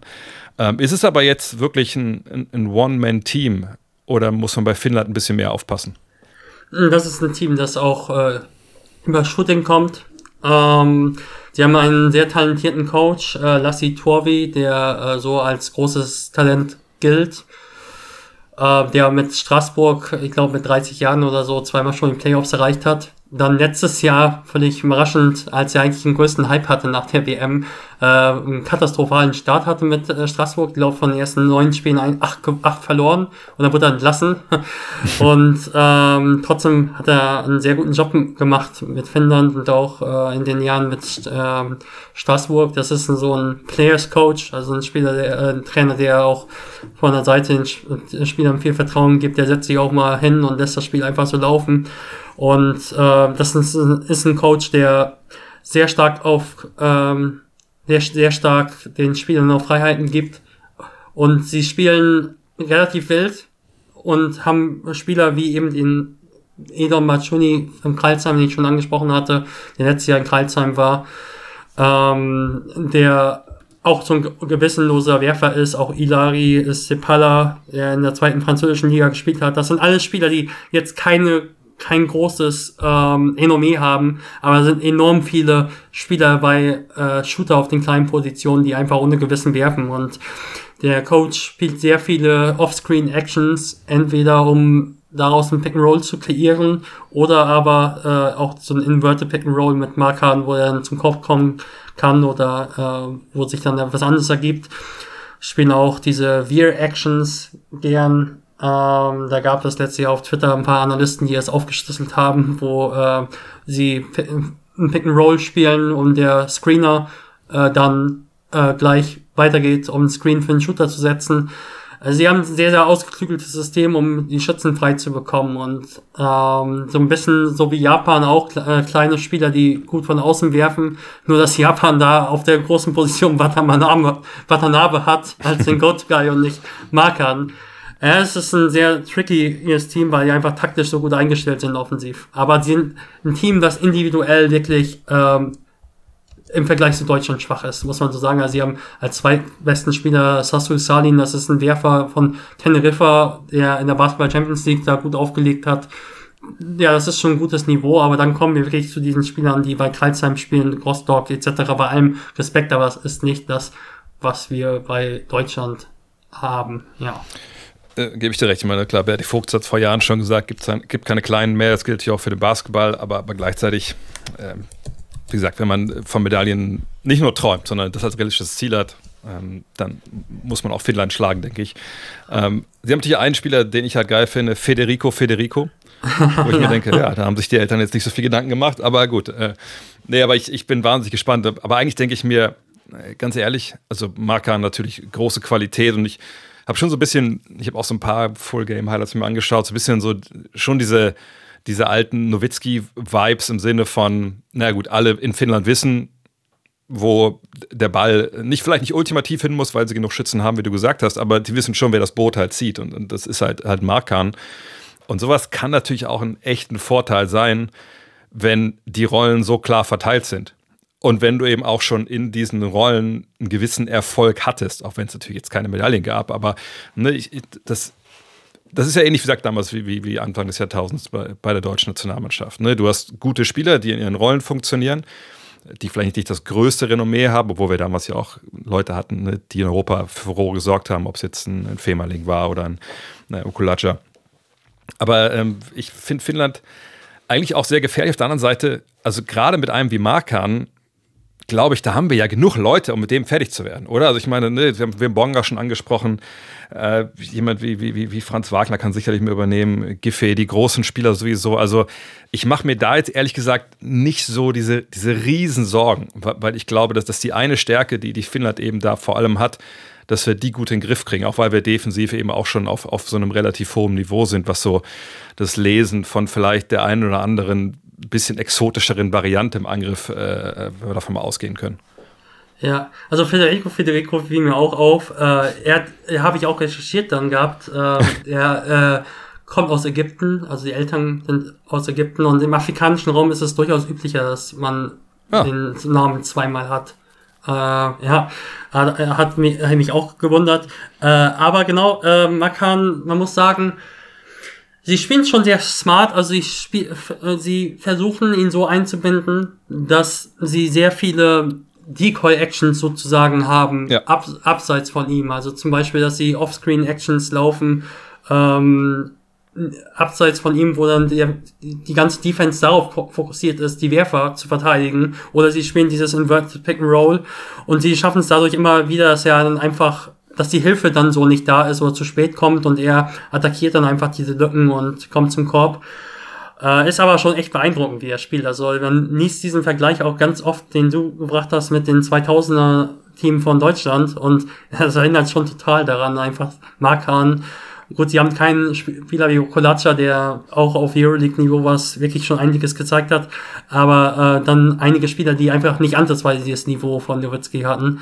Und äh, ja, und das war, ähm, das ist schon sehr interessant. Ich glaube, ich denke, Markham wird sein Ding schon machen. Er ist 2,13 Meter. Sie ähm, haben ein sehr ausgeklügeltes System. Aber ich glaube, es geht auch darum, ihn defensiv zu beschäftigen. Darum geht's, da geht's auch sehr drum. Sie haben auch eine ganz interessante Konstellation, auch wenn er 2,13 Meter ist. Äh, lassen sie gerne auch so Spieler wie äh, Jacob Grandison mit 1,98 auch auf, auf der 5 durchaus spielen, auch äh, um ihn, denke ich, auch aus diesem Pick and Roll direkt rauszuhalten. Und äh, das ist ganz interessant. Sie haben sehr viele Undersize-Spieler auf der 5, ähm, die einfach die Aufgabe haben, die Gegenspieler äh, zu bearbeiten, wirklich hart zu spielen. Und Markan, der darf sich defensiv da einfach ausruhen, muss man so sagen. Und es geht, glaube ich, auch darum, was ich auch zu Beginn gesagt habe des Podcasts, ähm, weil man eben diese Konstellation oft hat mit so zwei Backs, die werfen können, dass man da dann auch ab und zu, wenn da ein Vogtmann auf der 4 ist, ein Wagner auf der 5 oder wie auch immer, dass man dann auch um Pick and Roll mit Vogtmann läuft, um Markan zu attackieren. Ich denke, das ist auch sehr wichtig. Pick and Pop. Also, denke ich, wir sind uns einig. Ähm, naja, also man muss äh, Erster oder Zweiter werden, um, um in die zweite Runde zu kommen. man nimmt die Siege ja auch mit, ja. Genau, nimmt die Siege auch mit. Ähm, das wäre jetzt mal so, dass, also ich will nicht sagen das Minimalziel, also, aber das, ich glaube, wir denken beide, Deutschland zieht in, die, in diese zweite Gruppenphase, die es gibt. Wir müssen noch gleich erklären, wie es läuft, aber da, da, ziehen sie ein, oder? Ja. Ja. Das denke ich auch. Und wir würden, glaube ich, auch beide sagen, wahrscheinlich ist es Australien und Deutschland so und dann mhm. hoffen wir einfach mal, dass Deutschland dann alle drei Spiele gewinnt. Ähm, aber um es zu erklären, wir wollen es nicht direkt den ganzen Turnierbaum durchsetzen oder so, das wär, würde zu weit führen. Aber danach gibt es eine, eine zweite Runde und äh, da spielen die äh, jeweils die beiden Erst- und Zweitplatzierten äh, der Gruppe E und F gegeneinander. So, jetzt muss man natürlich immer gucken, ne, wer ist denn eigentlich dann äh, in welcher Gruppe? Und naja, also Deutschland haben wir, glaube ich, bisher noch gar nicht gesagt, ist in Deutschland, äh, ist in Gruppe E, aber in Gruppe F sind eben Slowenien, die Kapverden, Georgien und Venezuela. Ich möchte jetzt den Kapverden und Venezuela nicht zu nahe treten, aber ich gehe mal davon aus, dass wir da zwei Vertreter aus Europa erwarten können, äh, mit Slowenien und Georgien. Gehe ich auch von aus. Es kann sein, dass Eddie Tavares natürlich weil für Kapverden komplett ja. rasiert, der vielleicht der beste Spieler der Euroleague aktuell sogar ist. Ähm, und trotzdem, das war das Team, wie gesagt, wo Spieler von der vierten und fünften spanischen und fünften französischen Liga spielen normalerweise, also auf jeden Fall muss es Slowenien packen. Also es wäre eine Mega-Sensation, wenn das nicht klappt. Und Georgien ist auch jetzt kein ganz starkes Team. Also vielleicht kann Kapverden das wirklich in einem Spiel mal gegen Georgien packen, aber normalerweise ist es Slowenien und Georgien, ja. Aber Georgien, ich meine, da sind ja schon ein paar relativ namhafte Leute eigentlich dabei, oder ist der Kader da ausgedünnt? Jetzt fehlen da wichtige Leute da ist ein sehr starkes Gefälle einfach vor allem. Einfach, ja. da hat man Spieler auf den Guard-Positionen, die in der georgischen Liga spielen, die etwa vergleichbar ist mit Pro B-Niveau, teilweise erste Regionalliga. Hm. Und ähm, ja, man hat auf den großen Positionen äh, viel, was sich da anlagert. Also das ist Wahnsinn. Also Georgi Schermadini, Goga Vitaze, auf der 4 hat man dann Tor Nika Schengelia als 4-5 Mahmoud Kelashvili. Und man muss wirklich sagen, beim Rest ist der beste wahrscheinlich Fat McFadden, der ganz früher vor elf, zwölf Jahren mal in Braunschweig gespielt hat, der äh, äh, für Murcia immer noch eine gute Rolle in der ACB spielt. Ähm, 36 inzwischen, aber sonst hat man da wirklich Spieler, die würden wahrscheinlich, also die wären froh, wenn sie in der Pro A einen Vertrag bekommen. Vielleicht noch Duda Stanatze, der noch in äh, Zypern gut aufgelegt hat, aber das ist jetzt auch nicht das Wahre. Da muss man halt wirklich sehen, also du hast wirklich vier Spieler, die eigentlich reine Big Men sind, muss man so sagen, die deine besten Spieler sind. Da bin ich extrem gespannt, wie da die Rotation aussehen wird, ob die ja auch immer mit drei Bigs spielen werden. Es kann halt sein, dass, keine Ahnung, äh, ein Eddie Tavares sich unterm Korb stellt in dem Spiel und da alles wegblockt gegen diese Spieler und das irgendwie 68 zu 67 für äh, Kapverden endet. Aber ja, das ist ein sehr interessantes Team einfach. Sehr interessante, spezielle Konstellation. Ich glaube nicht, dass es so einfach ist, damit äh, eine gute Offense zu spielen. Bin gespannt. Ja, auf jeden Fall. Das ist ja das Schöne bei so einer WM, äh, wie bei Europameisterschaften. Da gibt es ja auch manchmal Cinderellas, aber in der ja. Regel kennt man ja die Leute. Aber wenn es dann halt wieder Cup werden oder die, die, Eifen, äh, die Elfenbeinküste sowas geht, dann wird es dann halt ein bisschen schwierig. Und Elfenbeinküste ist vielleicht ein gutes, gutes Stichwort, denn nur um den Turnierbaum jetzt so ein bisschen nochmal zu erklären, sagt, nach dieser zweiten Runde kommt es ja dann darauf an, wird man erster, zweiter, dritter, vierter in der, in der jeweiligen äh, Gruppe und wir sind ja in, in Gruppe K. Und dann gibt es eben, wenn man hoffentlich Erster oder Zweiter wird in der Gruppe, dann geht es ja nun mal los. Dann äh, wird geschaut, wer kommt denn jetzt äh, da in die, ähm, ja, die Medaillenränge. Und äh, wenn ich es richtig sehe, dann spielen wir, also K spielt dann gegen L. Wie gesagt, Erster und Zweiter über Kreuz. Und äh, die Gruppe L, ich muss wieder zurückscrollen. Das ist halt, es ist halt ein bisschen wild, immer die Sachen zu ja. Die Gruppe L ist, ist, ist die Gruppe G und H. Und in G und H da äh, spielen, also in G spielt der Iran, Spanien, die Elfenbeinküste und Brasilien. In der Gruppe H Kanada, die kennen wir ja schon ganz gut, äh, Lettland, der Libanon und Frankreich. Also spätestens dann kann dann schon einiges an Kaliber warten. Ja, auf jeden Fall. Erstmal danke, dass du dich da so durchkämpfst. ich, das ist immer etwas, was ich sehr gerne vermeide. Ähm, wer wann gegen wen irgendwann spielen könnte. Ja, auf jeden Fall. Also Frankreich äh, wird sehr interessant. Sie haben letztes Jahr äh, waren sie das äh, least fun to watch Team vielleicht, aber haben es trotzdem ins Finale geschafft. Haben auch immer noch einige Kaliber. Es ist sehr interessant einfach, dass sie dieses Team noch haben seit zehn Jahren gefühlt mit Batum, mit ähm, Gobert, Fournier, äh, Decolo. Ähm, ja, das ist ein Team, das einfach auch äh, Qualität hat, wo man aber sagen muss, dass die Stars jetzt inzwischen schon in die Jahre kommen. Fournier war letztes Jahr irgendwie eigentlich gar kein NBA-Spieler gefühlt mehr. Also er hat am Ende gar nicht mehr gespielt. Er hat, glaube ich, nur 27 Spiele für New York gehabt. Äh, aber hat natürlich trotzdem noch Qualität. Ähm, ja, die eingespieltes Team und da kommt eine ganze Generation dann jetzt irgendwann äh, nach mit Bilal Kolibali äh, und einigen anderen Spielern und vor allem Wembanyama. Mal sehen, ob äh, Embiid vielleicht auch mal dazu kommt. Keine Ahnung. Das ist irgendwie so der Last Dance so gefühlt für dieses Team. Vielleicht der Second to Last Dance, wenn sie nächstes Jahr noch äh, Olympia spielen. Und welche Teams hast du noch mal genannt? Äh, also Spanien auf jeden Fall, ähm, Kanada, äh, und Brasilien. Das waren so die vier, wo ich denke, dass das diese ja. wahrscheinlich schaffen. Ne? Kanada, äh, Kanada für mich unter den Teams das beste Team. Frankreich, äh, Frankreich ist wirklich gut. Ähm, normal muss man aber mal sehen, ob die es besser hinbekommen als letztes Jahr. So offensiv war letztes Jahr kein Flow da. Ähm, dann Spanien, ja, die schreibe ich jedes Jahr ab. Also, jetzt mache ich es nicht mehr.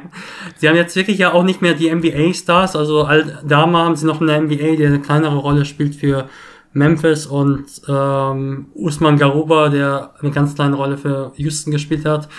Und trotzdem kannst du dieses Team nicht abschreiben. Die wissen auch genau, wie Fieberbasketball funktioniert, so klischeehaft wie es ist. Und ähm, ja.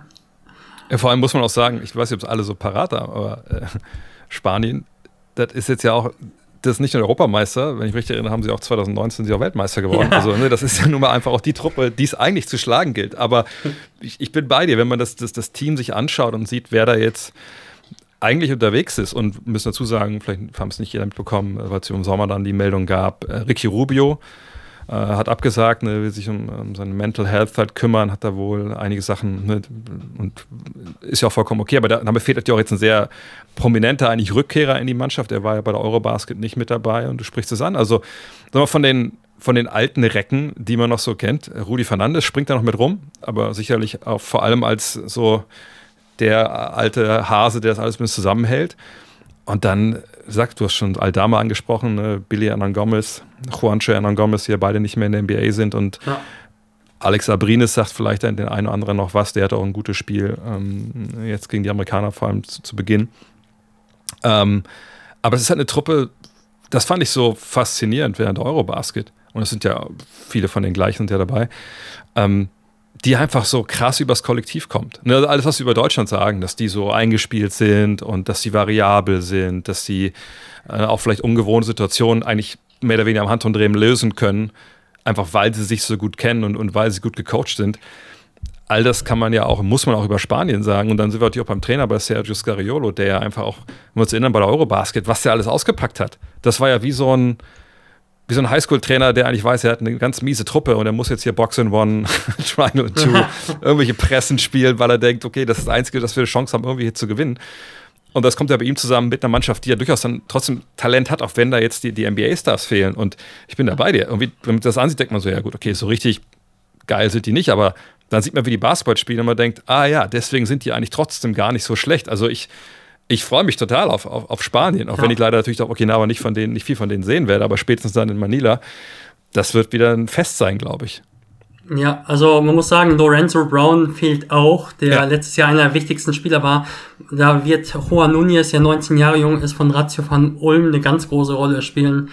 Das wird schon interessant. Also da muss man sagen, da hatten sie mit Brown letztes Jahr schon noch einen, der, glaube ich, 17 Punkte oder so pro Spiel und 8 Assists aufgelegt hat. Und diesen Spieler haben sie halt gar nicht dieses Jahr und das wird schon interessant. Ähm, Scariolo, sehr spezielles Coaching. Also man muss sagen, dass der in der europäischen Bubble in der Euroleague so vor den letzten Turnieren so ein bisschen so zu Lachnummer geworden ist, weil er eigentlich auf Vereinsebene massiv unerfolgreich war die letzten Jahre. Also bei Chemki Moskau lief gar nichts in der Euroleague, bei Mailand lief überhaupt nichts in der Euroleague, bei Vasconia also lief überhaupt gar nichts in der Euroleague und ähm, Bologna liefert, äh, schloss jetzt auch im Niemandsland ab.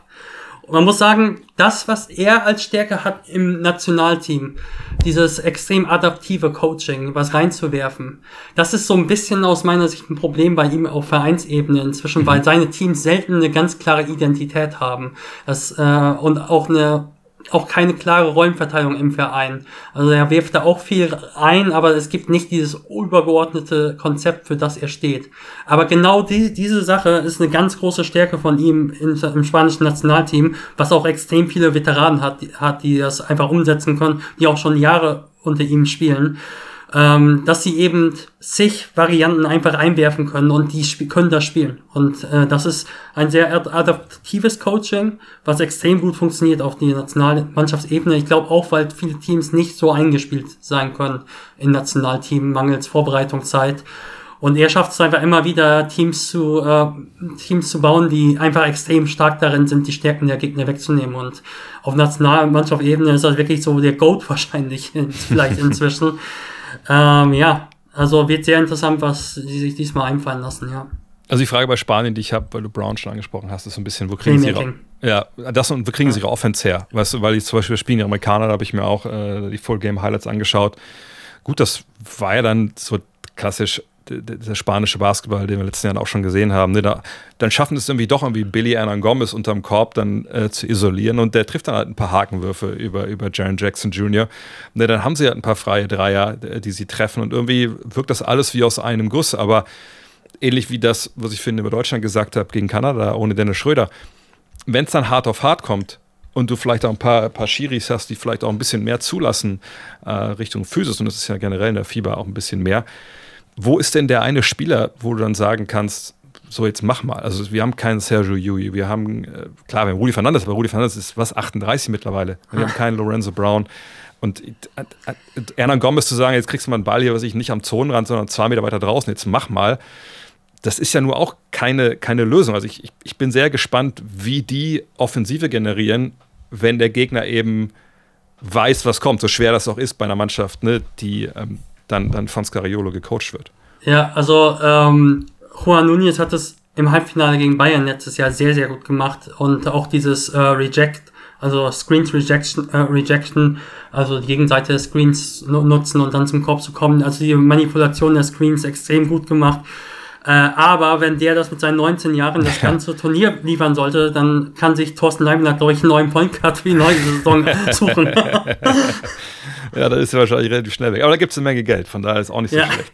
Ähm, von daher sind wir gespannt. Soweit vorauszusehen, jetzt, wie würde Deutschland gegen Spanien so spielen, das müssen wir gar nicht machen. Ne? Da müssen wir abwarten, wie das, wie das Turnier halt läuft. Nur Ne, das wird dann halt auch natürlich nicht so leicht, aber soll es ja auch nicht laufen, denn es geht ja um eine Weltmeisterschaft. Und äh, wenn wir schon eben beim Spiel äh, der Amerikaner gegen, äh, gegen die Spanier waren und Team USA wartet jetzt ja auch auf, auf Deutschland dann äh, in Abu Dhabi, ähm, lass uns kurz die Amerikaner sprechen, denn das ist ja auch eine Mannschaft, äh, ich habe letztens noch im Podcast besprochen, ne, war ein bisschen überrascht, wie wenig denen irgendwie gefühlt zugetraut wird von vielen, weil irgendwie ja, jetzt eben kein Kevin Durant dabei ist und, und, und, kein LeBron und so, aber muss man auch sagen, die sind ja auch alle ein bisschen älter mittlerweile, ähm, dass auch eine Mannschaft wie äh, das Team USA dann mal ein Jahr hat, wo es vielleicht so einen gewissen Umbruch gibt und wo dann auch mal äh, eine Mannschaft spielt, wo Leute dabei sind, die ein bisschen jünger sind. Das ist ja nun mal einfach so. Ähm, und das haben wir jetzt halt. Und wir haben bisher drei Spiele gesehen. Sie haben zum Anfang in Las Vegas ähm, Puerto Rico weggefiedelt. Das hatte schon so Dream Team-Züge mit 117 zu 74. Dann hat man gegen Slowenien gespielt, ohne Luka Doncic, muss man dazu sagen. Der wurde rausgenommen, weil er, glaube ich, ein bisschen was am Oberschenkel hatte oder so. Äh, haben sie mit 30 gewonnen. Und dann gab es, sage ich mal, diesen ersten richtigen Test, eben auch Back-to-Back, -back dann ähm, gegen die Spanier. Und da hat man mit 10 gewonnen, war lange, lange knapp, ich glaube bis in die letzten zwei Minuten hin, hinein. Und dann hat man halt, wie gesagt, 98, 88 gewonnen. Siehst du, ich habe gesagt, für mich sind die Amerikaner trotzdem äh, der Top-Favorit. Ähm, siehst du das anders? Äh, mein, mein, mein, äh, meine Denke ist halt, naja, das mag sein, dass du sagst, die Superstars fehlen, aber wenn wir jetzt mal angucken, allein zum Beispiel die erste fünf mit, mit Jalen Brunson, Anthony Edwards, ähm, Brand Ingram, ich glaube, nee, war das die erste fünf, ich weiß gar nicht. Aber jetzt mit den Spielern, die wir jetzt da haben, also viele junge Spieler, die auch schon in ihren NBA-Vereinen ähm, eben große offensive Rollen, äh, Rollen halt innehaben. Wir haben eine Mannschaft, wo viele Leute werfen können, wo viele Leute Playmaking äh, auch, auch mitbringen. Jemand wie Austin Reeves, ne, der dann auch ne, zum Korb gehen kann, rauspassen. Das gilt ja fast für alle Außenspieler. Wir haben mit Tyrese Halliburton jemanden, der sich komplett in den Dienst der Mannschaft zu, zu stellen scheint als Point Guard. Ähm, und unter dem Korb hat man auch Leute, die werfen können und auch eine gewisse Defensive mitbringen, vor allem natürlich Jaron Jackson. Das ist für mich der, der, der Top-Favorit. Ähm, und ich, ich denke, das Einzige, was denen so ein bisschen Problem bereiten kann, ist, dass sie eben auf der Fieber-Ebene nicht so die große Erfahrung haben, jetzt was so das, dieses Senior-Teams angeht.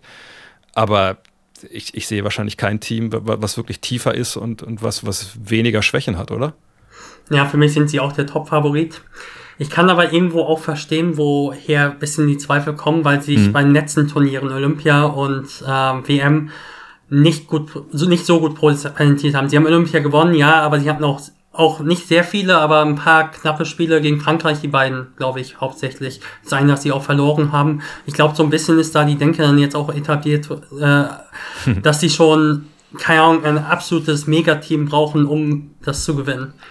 Ich glaube trotzdem sind der Top-Favorit, ähm, weil sie auch dieses Jahr Spieler, glaube ich, dabei haben, die auch sehr starke Intangibles mitbringen. Und ja. einfach diese Spieler, die einfach dieses, diese kleinen Dinge, in Anführungsstrichen, die dann eigentlich doch ziemlich groß sind, äh, machen. Und wie zum Beispiel Austin Reeves, ähm, der dann auch das Spiel mitentschieden hat gegen Spanien in der zweiten Halbzeit, wo er dann sieben Punkte, glaube ich, in äh, wenigen Minuten macht, also wo er einmal einen Dreier trifft und zweimal zum Korb in die in der kurze Mid-Range geht und ähm, die Dinger verwandelt. Ja, sie haben solche intangible Guys wie äh, Austin Reeves, äh, Josh Hart durchaus auch. Ähm, wen kann man da noch nennen? Ich würde Walker Kessler auch zum gewissen Maße so nennen, hat bisher eine sehr kleine Rolle in der Vorbereitung gespielt, muss man sagen. Auch Jaron Jackson Jr. als Defensivspieler des Jahres wird auch keiner, der jetzt über die individuellen Plays offensiv kommt, sondern teilweise auch, aber, ähm, aber auch eben sehr stark defensiv ist. Ähm, ja, so ein paar Spieler haben sie dabei, sie haben so ein bisschen fragwürdigen Ruf für mich noch, was halt auch an, am Alter liegt. Äh, Anthony Edwards, der da so ein bisschen auch Zocke reinbringt, manchmal. Ähm, Paolo Banquero, auch eben klassisch eben als junger Spieler auch, ähm, der da auch so ein bisschen zur Ineffizient neigt. Und da muss man, muss man, glaube ich, so ein bisschen schauen, dass man diese Spieler äh, da so ein bisschen äh, wieder einfängt, wenn das, wenn das, ähm, wenn zum Beispiel Anthony Edwards es plötzlich äh, persönlich so einen persönlichen Battle macht äh, hm. gegen Dennis Schröder oder so, wie den Brooks jetzt zum Beispiel gegen Kanada. Ähm, denn das ist etwas, was dieses Team so ein bisschen gefährden könnte, denke ich. Aber sie haben sehr, auch, auch Brandon Ingram so ein bisschen manchmal Hang zur Ineffizienz, aber sie haben extreme individuelle Klasse und ähm, ja, schau dir auch mal das, das Team von den Teams an, die wir jetzt auch schon besprochen haben als Contender. Kanada, Australien, die haben gute Spieler, aber da ja. das sind dann so zwei, drei gute Spieler, wo man dann sagen würde, so Vilches Alexander, der das ja in der NBA ein Top-Spieler ist, aber dann Dylan Brooks als vier, fünf besten Spieler will, ist jetzt auch nicht das Level, sag ich mal, wie bei Team USA. Und auch bei Australien ist das so. Paddy Mills, der hat in der NBA letztes Jahr nur noch so sechs Punkte im Schritt gemacht. Äh, der hat auf der Bank gesessen, während Cam Johnson, der vielleicht hier auch eine kleine Rolle spielt, äh, ja, seine Dreier geworfen hat bei Brooklyn. Ja, also sind für mich schon der Top-Favorit, ja. Ja, und ich sehe auch nicht so dieses dieses, was ja dann traditionell immer genannt wird bei den Amis, naja gut, sobald da Zone gespielt wird, da geht der Ofen da aus und denken Alter, die haben eine Menge Dreierschützen dabei, du hast Bankero und Kessler angesprochen, das ist für mich ja, sind mich klar die Jungs 11 und 12, Kessler ist halt dabei, weil man denkt, gut, das ist ein junger Mann, Big Man, auf den können wir hoffentlich bald mal setzen, wenn er auch so seinen Dreier noch ein bisschen stabilisiert, ne, Shotblocking kann er ja schon. Äh, und vielleicht brauchen wir ihn auch mal, wenn Jaron Jackson Fouls kriegt, aber ne, die beiden Youngster, die werden da wahrscheinlich eher dabei sein, um so ein bisschen Stallgeruch zu bekommen hm. Und Edwards ist ja dann, denke ich mal, der, der Einzige, der dann wirklich noch so, so, super jung ist, wenn ich nicht ganz falsch liege jetzt hier. Also dann, den kannst du ja auch einfangen, denke ich. Und der bringt natürlich viel mit seiner Athletik. Also so ein Spieler Tyrese Halliburton noch 23, ja, ja. aber das ist auch aber ein smarter Spieler. Halliburton ja. Spieler wie 43. So ja, genau. Ne? Also, das ist, also von daher, ich, ich sehe auch nicht dieses, weißt du, was wir auch früher schon mal hatten, natürlich ganz berühmt 2004, ah ja, wir spielen jetzt hier Pick and Roll und, und dann muss ich aber werfen und dann wirfst du. Das finde ich auch beim Spiel gegen Spanien ich glaube, wenn man da die Augen zusammengekniffen hätte und hätte alles ein bisschen verschwommen gesehen, hätte man jetzt nicht unbedingt gesagt, das sind die Amerikaner auf der anderen Seite. Weißt du, das hätte man vor, vor 10, 12, 20 Jahren, hätte man ganz klar gesehen, okay, das sind die Amis, ne, die kommen nur über die Athletik, die kommen nur über Transition äh, und vorne dann über die individuelle Qualität. Aber bei den Amis waren ja auch viele Aktionen, das war halt nicht nur ein Block und dann guckt man mal, dass hier unser Superstar das Ding macht, sondern da war halt auch noch, das ging noch weiter und da muss man ja auch sagen, der Trainer, es ist ja noch auch Steve Kerr, also das ist ja nur ja. nicht irgendein Typen, den sie da irgendwie geholt haben, nochmal, der ein bisschen mal den Ball in die Mitte wirft und die Stars regeln das. Ähm, von daher, das ist natürlich nicht eingespielt und alles, aber ich, ich, ich sehe es genauso wie du. Also da, da muss schon ein, da muss schon irgendwie der Gegner, da sind wir vielleicht über Spanien, irgendwie eine, eine, eine, wilde Zone spielen. Die Amis müssen nicht ganz wissen, weil es eben diese Graubereiche gibt im Fieberbasketball, die es in der NBA oft dann halt nicht gibt. Ey, bin ich jetzt frei, bin ich nicht frei?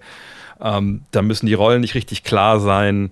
Aber das, Spanien hat fast gar nicht Zone gespielt, glaube ich. Genau. Das hat mich ein bisschen überrascht. Das hat mich genau. ein bisschen überrascht, ja. Gut, vielleicht wollte man auch nicht alles zeigen. Das Scariolo ja, ist ja nun mal ein Fuchs. Ja. Ähm, aber äh, außerdem hat es ja auch funktioniert, man war ja die ganze Zeit dran. Also ich, ich, ja. ich bin wirklich gespannt, aber mich, mich würde es sehr wundern. Das Einzige, was ich vielleicht noch eventuell sehe, ist, weil das denn wirklich, wenn Jaron Jackson Jr. Faulprobleme bekommt, weil Bobby Portis, naja, also ob es jetzt defensiv so die, die große Nummer ist, weiß ich halt nicht. Aber die Amis haben ja interessanterweise ja stellenweise bei Einwurfsituationen Baseline-Zone gespielt. Ne, diese, diese, was war es, dieses 1-3-1-Ding. Und dann stellen, haben, haben sie dann da gedoppelt, war auch nur ein, zwei Szenen, glaube ich. Mhm. Ähm, also auch da, glaube ich, da macht man sich schon Gedanken auf, auf Seiten von Steve Kerr. Steve Kerr sagte tatsächlich, äh, was mich ein bisschen überraschte, ich glaube bei The Athletic, äh, dass man Bankero sehr viel auf der 5 einsetzen will. Also man oh. will auf der 5 Bankero und äh, Jackson die Minuten größtenteils geben. Da das hat mich schon überrascht. Das hat mich ja. schon überrascht. Sie wollen so als Playmaking Five einsetzen, vielleicht äh, auch so Draymond Green mäßig halt, aber ob das so hm. gut klappt, mal sehen.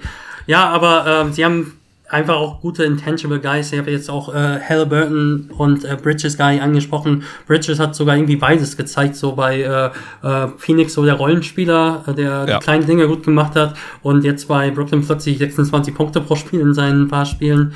Ja, Jalen Brunson hat 9 von 9 getroffen gegen USA. Der wird wahrscheinlich der sein, der in der Kreation, primären Kreation einiges machen wird, so. Ja, und man muss auch einfach sagen, so ein bisschen die Zweifel an äh, Team USA wegen 2019. Ich habe jetzt mal das Team aufgerufen. Da waren auch gute Spieler dabei, keine Frage. Also Jason Tatum, ähm, Kemba Walker war damals, das war die letzte, vor der letzten guten Saison von Kemba Walker. Jason Tatum dann noch, äh, Walker, äh, Donovan Mitchell, Chris Milton, das waren schon sehr gute Spieler. Auch Jalen Brown war damals schon ein guter Spieler. Aber dahinter hatten sie schon so ein paar Spieler, da wird man, da reibt man sich danach eigentlich die Augen heute, dass die dabei waren. Joe Harris, ähm, ja, Derek White, ähm, ja, Marcus Smart ist schon ein super Rollenspieler in NBA, aber jetzt auch keine Offenbarung. Harrison Barnes war noch dabei, Brooke Lopez, natürlich auch ein super Rollenspieler, aber Mason Plumley, ja, Mason Plumley, dass er dabei war, das wundert einen schon noch heute, aber ähm, das war jetzt auch wirklich keine so super Mannschaft, wenn wir ehrlich sind. Miles Turner auch ein solider Rollenspieler, aber ich würde behaupten, dass das äh, ja, also Miles Turner war damals der Starter und jetzt hat man einfach Miles Turner auf äh, Steroiden äh, mit äh, Jaron Jackson Jr., der einfach dasselbe denkt so ein bisschen noch mal ein bisschen besser. Also ich würde schon sagen, das ist eine bessere Mannschaft heute. Ja, ich finde das auch eine, eine, passendere Mannschaft, was so, ähm, so die Zusammenstellung angeht, im, im, Sinne von passt das zum modernen Basketball, was ich meine. Also ne, wenn wir jetzt mal Walker Kessler da vielleicht rausnehmen, weil der das ja auch auf, auf hohem Niveau kann. Also man, man ist switchable, man hat eben nicht auch vielleicht diese, diese, diese älteren äh, Stars, die irgendwie, soll ich das sagen, bestimmte Ansprüche haben an, an ihre Rollen oder so, sondern man, man äh, hat einfach eine junge Mannschaft, die, die einfach auch Bock haben. Weißt du, die haben ja auch alle auf, auf, auf dem Niveau noch nichts gewonnen. Jetzt hatten die 2019 auch nicht viele Leute dabei, die schon Goldmedaille gewonnen haben. Aber ich glaube einfach, das hat einfach nicht so wirklich gepasst. Und, und jetzt ist es einfach eine viel, viel rundere Truppe für meine Begriffe. Ja. Und ähm, ja, ich, ich bin sehr gespannt. Aber abschließend müssen wir natürlich nochmal über Deutschland sprechen. Äh, jetzt haben wir auch ein paar. Äh, oder nee, bevor Deutschland kommen, gibt es denn jetzt nach, nach, deinen Deep Dives in die jeweiligen äh, Teams, und du warst jetzt fast schon, bist einmal um die ganze Welt gefahren, sag ich mal. Äh, gibt es irgendwo ein Cinderella-Team, was du siehst? Ne? Weil, wie gesagt, ne, Weltmeisterschaften ist, ist ja dann so, wenn es ein Turnier gibt, wo es so Black Boxes gibt, dann ist es ja die Weltmeisterschaft, dann ist es ja weniger Olympia oder, oder Eurobasket. Ähm, siehst du ein Team, wo du denkst, okay, das, das kommt mir ein bisschen zu schlecht weg in der Außenwahrnehmung und würde mich nicht wundern, wenn die überraschen, indem sie vielleicht die Gruppe überstehen oder vielleicht sogar auf die Platzierungsspiele oder in die, in die, in die, ins, ins, äh, in die Finals kommen, sag ich mal. Ja, tatsächlich äh, ist es, glaube ich, auch ein bisschen äh, früh noch, weil ich jetzt, ich habe zwar alle Teams bisher so, äh, so ein bisschen behandelt, mhm. aber die Deeper Dives habe ich jetzt eher bei Deutschlands potenziellen Gegnern gemacht. Ich glaube, über Serbien haben wir nicht gesprochen. Ja. Und das sollten wir, glaube ich, schon machen. Das ist eine sehr interessante Mannschaft, ähm, weil sie sehr viele Ausfälle hat, leider, muss man so sagen. Ja. Also Nikola Jokic spielt ja leider nicht mit, auch Janis Antetokounmpo bei Griechenland spielt nicht mit, wo man sagen muss, glaube ich, dass Griechenland jetzt schon, das wird für die sehr tough, das Level zum Beispiel von Deutschland zu erreichen ohne ihn. Ich glaube, Serbien ist ein Team, das immer noch sehr, sehr viel Talent hat. Also da fehlt auch noch Vasilij Micic, muss man sagen. Pokuschewski hat sich auch im Oberarm verletzt. Ähm, wobei man sagen muss, keine Ahnung, ob der jetzt so viel gebracht hätte. Aber ja, ist halt immer auch noch so ein bisschen fragwürdiger Spieler, ehrlich gesagt. äh, auch wenn er Guilty Pleasure Spieler, würdest du, glaube ich, sagen. Ja. Äh, äh, Vlado Lucic fehlt, der auch ein Starter war. aber sie haben immer auch ein sehr interessantes Team. Sie haben 1, 2, 3, 4, 5, 6, 7, 8, 9 Euroleague-Spieler und drei NBA-Spieler. Ähm, wobei die NBA-Spieler mit Nikola Jovic, der letztes Jahr sehr viel verletzt war im Rücken für Miami, ähm, und neu Philipp Petrusev, ich glaube, der hat einen Vertrag unterschrieben bei Philadelphia, ich weiß es nicht. Ähm, das sind jetzt keine Stars, aber Bogdan Bogdanovic hat immer super gespielt im Nationalteam. Und das ist ein Team, das jetzt wirklich äh, wieder umso mehr wahrscheinlich so den serbischen Basketball spielen muss, einfach wo es äh, kein High-Usage-Spieler gibt, sondern sie werden den Ball im Pick-and-Roll viel laufen lassen müssen. Ähm, man muss sagen, auf der 1 haben die jetzt nicht mehr die Top-Leute. Jo Stefan Jovic, der spielt inzwischen in Saragossa letzte Saison. Äh, das ist ein Low-Level, Mid-Level ACB-Team in Spanien. Der hatte viele Verletzungen, aber er könnte nochmal vielleicht ein bisschen was zeigen, wenn er nominiert werden sollte. Abramovic, äh, Jaramas haben jetzt nicht mehr die super Creators, aber sie haben Sie haben einige echt smarte Spieler wie Guduric, der in der Euroleague eine echt gute Saison hatte, so Closeouts attackieren, ja, werfen, Closeouts attackieren, Ball rauspassen, weiterpassen. Ich glaube, die werden echt guten Basketball zeigen können. Vanja Marinkovic, ähm, sie haben äh, Milutinov, äh, ein Abrollenspieler, der leider bei CSKA Moskau jetzt gespielt hat. Äh, dann äh, ähm, Ball rauspassen kann aus dem Short Roll. Allen Smiler auch ein sehr smarter Spieler. Die haben sehr, sehr viele Spieler einfach, die ähm, sehr gutes Raumverständnis haben und den Ball laufen lassen können. Und dann Bogdanovic, der muss einfach scoren. Ich glaube, die können schon Basketball zeigen. Für mich sind sie so ein bisschen Dark Horse. Ähm, ich traue Sweaty da auch schon das zu, noch rauszuholen. Ich glaube, so, so ein Team ist sogar inzwischen eher was für ihn, wo es jetzt nicht ja. ganz großen Stars gibt. Ähm, ja, ich bin total unsicher, wie gut sie sein werden. Ich könnte mir vorstellen, dass sie eine Chance haben, für eine Medaille zu spielen. Kann aber natürlich auch schief gehen, weil die jetzt eben nicht mehr die absoluten Topstars dabei haben. Griechenland, glaube ich, wird echt Probleme bekommen ohne Jannis. Die müssen alles über Defense lösen. Die haben echt gute Verteidiger, muss man sagen. Das wird man wahrscheinlich auch am äh, Samstag schon sehen, aber die haben eigentlich keine Spieler, die auf Euroleague-Niveau wirklich konstant 10 Punkte machen. Also da bin ich echt gespannt, wo die das Scoring herbekommen. Da hat plötzlich ein Roka Vopoulos, war der Topscorer jetzt zuletzt, der für Merkel Sefendi in der Türkei gespielt hat. Für ein Team, das hier den meisten Hörerinnen und Hörern wahrscheinlich nicht viel sagen wird. äh, wird auch nochmal ein spannendes Team auf jeden Fall, ja. Ja, ich meine, das, das, ist ja auch mal der, das, das, das Schöne bei, bei so einer WM. Wir hatten gesagt, vergangenes Jahr war ja einfach auch ein Riesengeschenk, dass man halt in, in Köln dann auch Litauen zum Beispiel gesehen hat, wo ich auch denke, die spielen, glaube ich, jetzt eher durchwachsene Vorbereitungen ähm, dieses Jahr. Ähm, aber die werden natürlich auch immer, immer schön Basketball spielen. Es wird immer, immer schön sein, das anzuschauen. Ähm, und ich, ich bin auch echt gespannt, so was so eben diese, diese Teams dir geben, die man einfach gar nicht irgendwie äh, auf dem Schirm hat. Äh, ne, und sagt, leider Gottes, man kann ja oft in der Vorbereitung oder in der, in der, Gruppenphase die anderen Teams auch gar nicht so oft sehen, aber ich, ich will einfach so ein paar krasse Exoten dann, ne, zumindest in der zweiten Runde halt sehen. So, weißt du, Angola, seit, seit Jahren sind die mit dabei irgendwie, die haben ja auch, auch mal gegen Deutschland ein relativ äh, ja, äh, gutes Spiel für sie zumindest ge gewonnen. Ähm, ich, ich denke auch so Mannschaften wie, wie Mexiko zum Beispiel. Ne? Also würde mich nicht wundern, wenn die zum Beispiel auftauchen in der nächsten Runde. Also ich, ich, ich bin echt gespannt, was, was da noch kommt. Hast, hast du noch so ein richtiges Dark Horse? Ne? Wahrscheinlich nicht. Ja, ne? das habe ich eben nicht. Da bin ich noch nicht ja. genug drin. Da bin ich echt gespannt, ja. Na, vielleicht die Cup Dominikanische Republik wurde von der FIBA selbst genannt. Die haben so ein Power Ranking äh, ah, okay. gehabt. Da haben die auf 10 und das liegt, glaube ich, daran, dass sie so ein paar, einige Spieler haben, die auf einem ganz guten Niveau spielen. Also jetzt zum Beispiel auch Figueroa, der ist zu Ulm gewechselt. Die haben so drei, vier Spieler, die richtige Scorer waren in der G-League letzte Saison. Mhm. Also 14 bis 20 Punkte pro Spiel. Äh, Quinones hat, habe ich gesehen, auch vier Spiele für Golden State gemacht. Der sagt mir gerade gar nichts. äh, und äh, Antonio Peña ist dabei mit 37 erstmals dabei. Der war 2014, 2014 2015 bei Nürnberg in der zweiten Liga.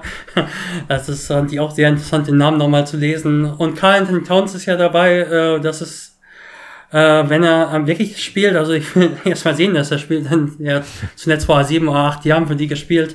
Ähm, aber wenn er dabei ist, dann äh, ist das natürlich auch nochmal ein Star und sie haben wirklich halt so vier, fünf Spieler, die auf G-League, BWL-Level, oh, ja, durchaus auch sieben, acht Spieler, die auf BWL, G-League-Level wirklich gute Rollen gespielt haben, muss man mal sehen. Ah, da fällt mir ein, dass ich die mal gesehen habe. Äh, Madison Square Garden beim Länderspiel gegen, gegen Team USA. Da war ich mit meiner Frau in, in New York okay. äh, im Sommer und dann da war Carl Anthony Towns sogar im Kader, hat aber nicht gespielt und war nicht sogar, oh, jetzt muss lass mich nicht lügen, war nicht sogar mal Rick Pitino mal Head Coach von denen? Habe ich das wahrscheinlich falsch Der war Head Coach von Griechenland. Ach, von, ja, war nicht auch mal äh, irgendwas, egal. Aber jedenfalls war Cat hat er nicht gespielt, von daher. Okay, ich kann es nicht ausschließen, dass der irgendwann mal da war. Aber ich muss das. Du suchst wahrscheinlich auch gerade nicht. Ich suche auch gerade, genau. Rick Pitino. Puerto Rico hat er gecoacht. Okay, Puerto das, das wusste ich gar nicht. Dann, dann, äh, dann, dann, dann habe ich das verwechselt. Aber ist ja auch Aber in der Nähe. Ich wollte sagen, ja. das war auseinander weg. Dann, lass uns abschließend nochmal reden. Also Deutschland. Wir haben jetzt wilde Ritt hier gemacht. Und ähm, Dominikanische Republik kann ja Dark Horse, um hier ein paar Traumata nochmal hervorzurufen. ja. 2019 ja. Deutschland rausgehauen. Ja, ja, ja. Okay, lass uns da nicht überreden. Wir haben ja schon über Angola gesprochen, müssen nicht darüber noch sprechen. Äh, jedenfalls Deutschland. Natürlich, 2019, äh, das ist ja auch noch vielleicht relativ präsent. Ne? Damals ist man hingekommen ich habe mich damals hinreißen lassen, in Dallas den DBB in, in, die laufende Kamera zu sagen. Also eine Medaille ist sicherlich auch für diese Mannschaft drin, wenn alle dabei sind. Das hat einen vielleicht ein bisschen länger gedauert. Jetzt äh, sind wir aber wieder bei einer WM. Äh, wir haben ein bisschen den Weg skizziert, den man da gehen kann. Ähm, was meinst du, wo, wo landet am Ende Deutschland? Und ich weiß, das ist schwer, Im Sinne von, ne, wer weiß, wer dann wo an welcher Stelle wartet äh, und, und was in so einem Turnier passiert. Aber vielleicht fange ich einfach mal an. Also für mich, das ist eine Mannschaft, ich bin vollkommen bei Gordon Herbert. Das ist, die, die hat Medaillenpotenzial und nicht nur Potenzial, sondern man hat in Europa ne, erstmal den dritten Platz äh, letztes Jahr belegt. Ähm, da hätte auch mehr draus werden können. Da muss man auch den Anspruch haben, dass man um Medaillen mitspielt. Ähm, ich denke auch den Weg, den man gehen kann mit den eventuellen Teams, die da auf einen warten, ähm, das ist alles gangbar. Und äh, ganz ehrlich, also wenn ich mir jetzt die Teams anschaue, wir haben heute auch über, über viele gesprochen, so wirklich wirklich, wirklich äh, denken, was ich, wenn man fünfmal gegen die gespielt, gewinnt der Gegner mindestens dreimal, ist für mich eigentlich nur Team USA. Ich denke, alle Teams, wenn du mir sagst, hey, wir haben fünfmal gegen Spanien gespielt, wir haben fünfmal gegen Serbien gespielt, fünfmal gegen Litauen, fünfmal gegen Frankreich, wenn du mir sagst, Deutschland hat da dreimal äh, gewonnen, mindestens, da sage ich, ja, das kann ich mir sehr gut vorstellen. Gegen die Amis wahrscheinlich eher nicht. Ähm, aber weil die zu viel haben, aber auch Kanada, wir haben ja auch schon einen Sieg gesehen, einmal jetzt Overtime. Also für meine Begriffe, ich denke, Halbfinale ist realistisch. Ähm, das denke ich, das heißt, wird es auch werden, aber das, das denke ich, das ist, das ist durchaus drin. Danach ist dann eh, ne, ist es tagesformabhängig etc. pp. Aber das ist so das, was, was ich erwarte. Ne, Viertelfinale vielleicht so als komplett äh, Baseline, aber Halbfinale, denke ich, ist realistisch. Wie sieht das bei dir aus? Ja, also wir dürfen, müssen natürlich aufpassen, dass wir jetzt nicht zu viel jinxen hier. ja, natürlich, natürlich. ähm, das Australien-Spiel wird ja schon sehr wichtig für die nächste Runde, die, ja. ähm, wo dann die Siege mitgenommen werden. Und ähm, ja, du hast ja, glaube ich, sogar am Freitag gesagt, wenn Deutschland Weltmeister würde, wäre es jetzt auch nicht, also nee. wäre es überrascht, aber nicht komplett ja. Äh, ja. überrascht. Also kann ja auch sein, dass zum Beispiel Frankreich USA irgendwie zum Beispiel vorher raushaut. Kann schon sein. Ist nicht völlig ausgeschlossen. Äh, so, nur ein Beispiel jetzt Frankreich, also hm. kann jetzt auch in Kanada sein oder so. Äh, das haben wir alles schon gesehen, die letzten Turniere. Ich glaube tatsächlich, tatsächlich glaube ich von der ganzen Eingespieltheit her und der ganzen Hierarchie könnte Deutschland das zweitbeste Team sein im Turnier. Könnte. Ja. Wenn man auch einfach mal sich anschaut, sie haben mit die meisten Euroleague und NBA-Spieler kombiniert. Also nur zwei Spieler sind nicht, man muss natürlich sagen, also Kämer und Hollatz. Man muss natürlich sagen, äh, das sind die deutschen Euroleague-Teams, die jetzt nicht zu den absoluten Top-Teams gehören, aber trotzdem haben die sich alle etabliert in der Euroleague. Es ist ein stabiles Rollengefüge. Und ich glaube, auch von der Qualität darf man das jetzt auch nicht unterschätzen. Das Team ist schon durchaus weit vorne dabei, auch von der Kaderqualität her, würde ich sagen. Eben ja. weil die so viele Euroleague-Spieler haben, etablierte Euroleague-Spieler. Und viele fehlen bei anderen Teams. Wir haben keinen Janis und wir haben keinen ähm, wir, schau dir mal Serbien an, dieser zweitbeste Spieler nominell vielleicht Nikola Jovic, der in Miami hatte Rückenprobleme die ganze Saison, aber hat nur fünf Minuten pro Spiel gespielt. Ähm, und äh, da hat Deutschland noch drei, vier, drei, drei NBA-Spieler, die eine stabilere Rolle hatten, oder zwei, sag ich mal. Daniel Theiss hat da ja nicht viel gespielt. Übrigens echt überrascht, wie gut er, äh, wie fit er einfach jetzt sich präsentiert hat. Ähm, ich hätte nicht gedacht, dass er nach den Knieproblemen und nach so wenig einer Zeit in so einer guten Form ist. Ich hoffe, das bleibt jetzt so auch nach der hm. Muskelverletzung. Ich glaube einfach, ja, Halbfinale ist, sollte, kann, kann man auf jeden Fall anvisieren. Und ähm, ich wäre nicht überrascht, wenn es Silber werden würde. Ähm, Australien ist vielleicht vom Kader her und Kanada vom Kader her vielleicht wirklich noch mal ein bisschen besser. In einem Vakuum. Ja, wir sind nicht in einem Vakuum, wir sind das ist ein sehr eingespieltes Team. Auch wenn man sagen muss, diese Testspiele, die waren jetzt alle zu Hause. Das ist auch nochmal ein Vorteil, die EM war zu Hause.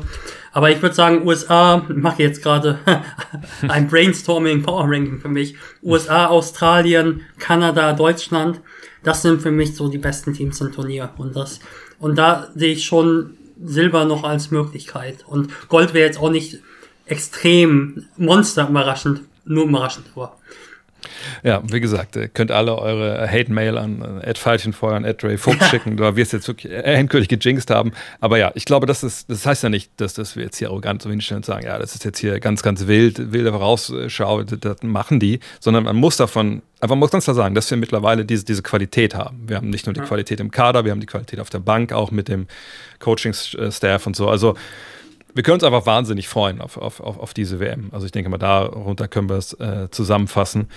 Ähm, von daher würde ich sagen, Mensch, äh, Lukas, vielen, vielen Dank äh, für, deine Zeit. Das war mal wieder, ja. wieder sehr erhellend. Hat ähm, mir super viel Spaß gemacht. Hat auch was gelernt über Bergbau. ja, siehst du, das ist ja das, ist ja das Schöne. Wir decken ja auch andere Bases hier ab.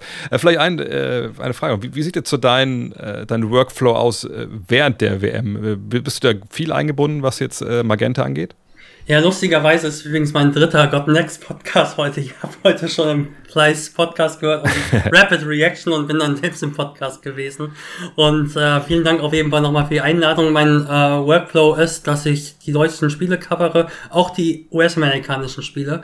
Wir haben so 16 Studiospiele. Ähm, das steht noch nicht ganz fest, je nachdem auch wie weit Deutschland kommt, wie weit USA kommt. USA kann man wir auch sehr stark 14 bis 20, 14 bis 21 Spiele äh, covere ich intensiver und ich bin aber jetzt aber auch parallel bis Anfang nächster Woche noch an einem allgemeinen Sheet dran, was so ein Work in Progress ist, wo ich einfach immer wieder update, wo ich je alle, wo ich alle Teams vorstelle für die WM, so grob, mehr oder weniger grob. Und ja, das ist so das, wie ich eingebunden bin, das werden natürlich alle Spiele übertragen, aber es ist nicht so, dass ich alle Spiele ähm, hier covere, sondern ich habe jetzt, mache jetzt bis Anfang nächster Woche hier im Sheet fertig mit allen Teams, wo ich grob alle Teams vorstelle und dann gibt es 14 bis 21 äh, waren es, glaube ich, äh, Fokusspiele, die ich intensiver covere, ja. Ja, das Gute ist ja, die Zeiten alle aus deutscher Sicht zumindest äh, ja, relativ, relativ gut anzuschauen. Ich gucke noch mal kurz nach, ob ich das direkt mal für Deutschland vorlesen kann, damit es auch jeder. Und kein Back-to-Back -Back ist auch für uns, die das äh, ja, stimmt. sehr vorteilhaft. Ja. das ist auf jeden Fall gut. In Deutschland, ich sag's nochmal, ich habe es glaube ich gestern auch schon im Podcast gesagt, das erste Spiel gegen äh, okay, wir spielen das erste Mal in Japan, genau. Japan. 14.10 Uhr deutscher Zeit sehe ich. gestern habe ich, glaube ich, 13.10 Uhr gesagt. Ich weiß gar nicht, warum das falsch war. Egal, 14.10 Uhr. Ähm, dann ist es, glaube ich, dann einmal um 10, oh, 10 Uhr, ne? Oder wie ist mhm. jetzt hier?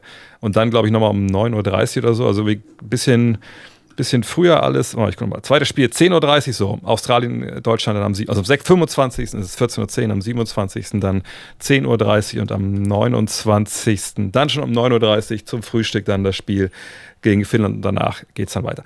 Lukas, vielen, vielen Dank. Äh, dir frohes Schaffen.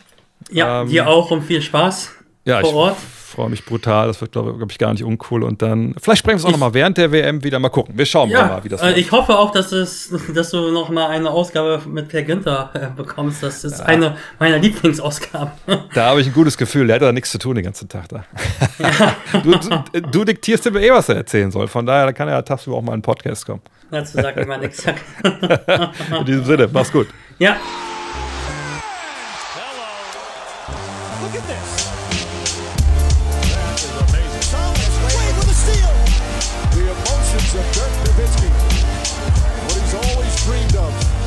to have another chance after the bitter loss in 2006.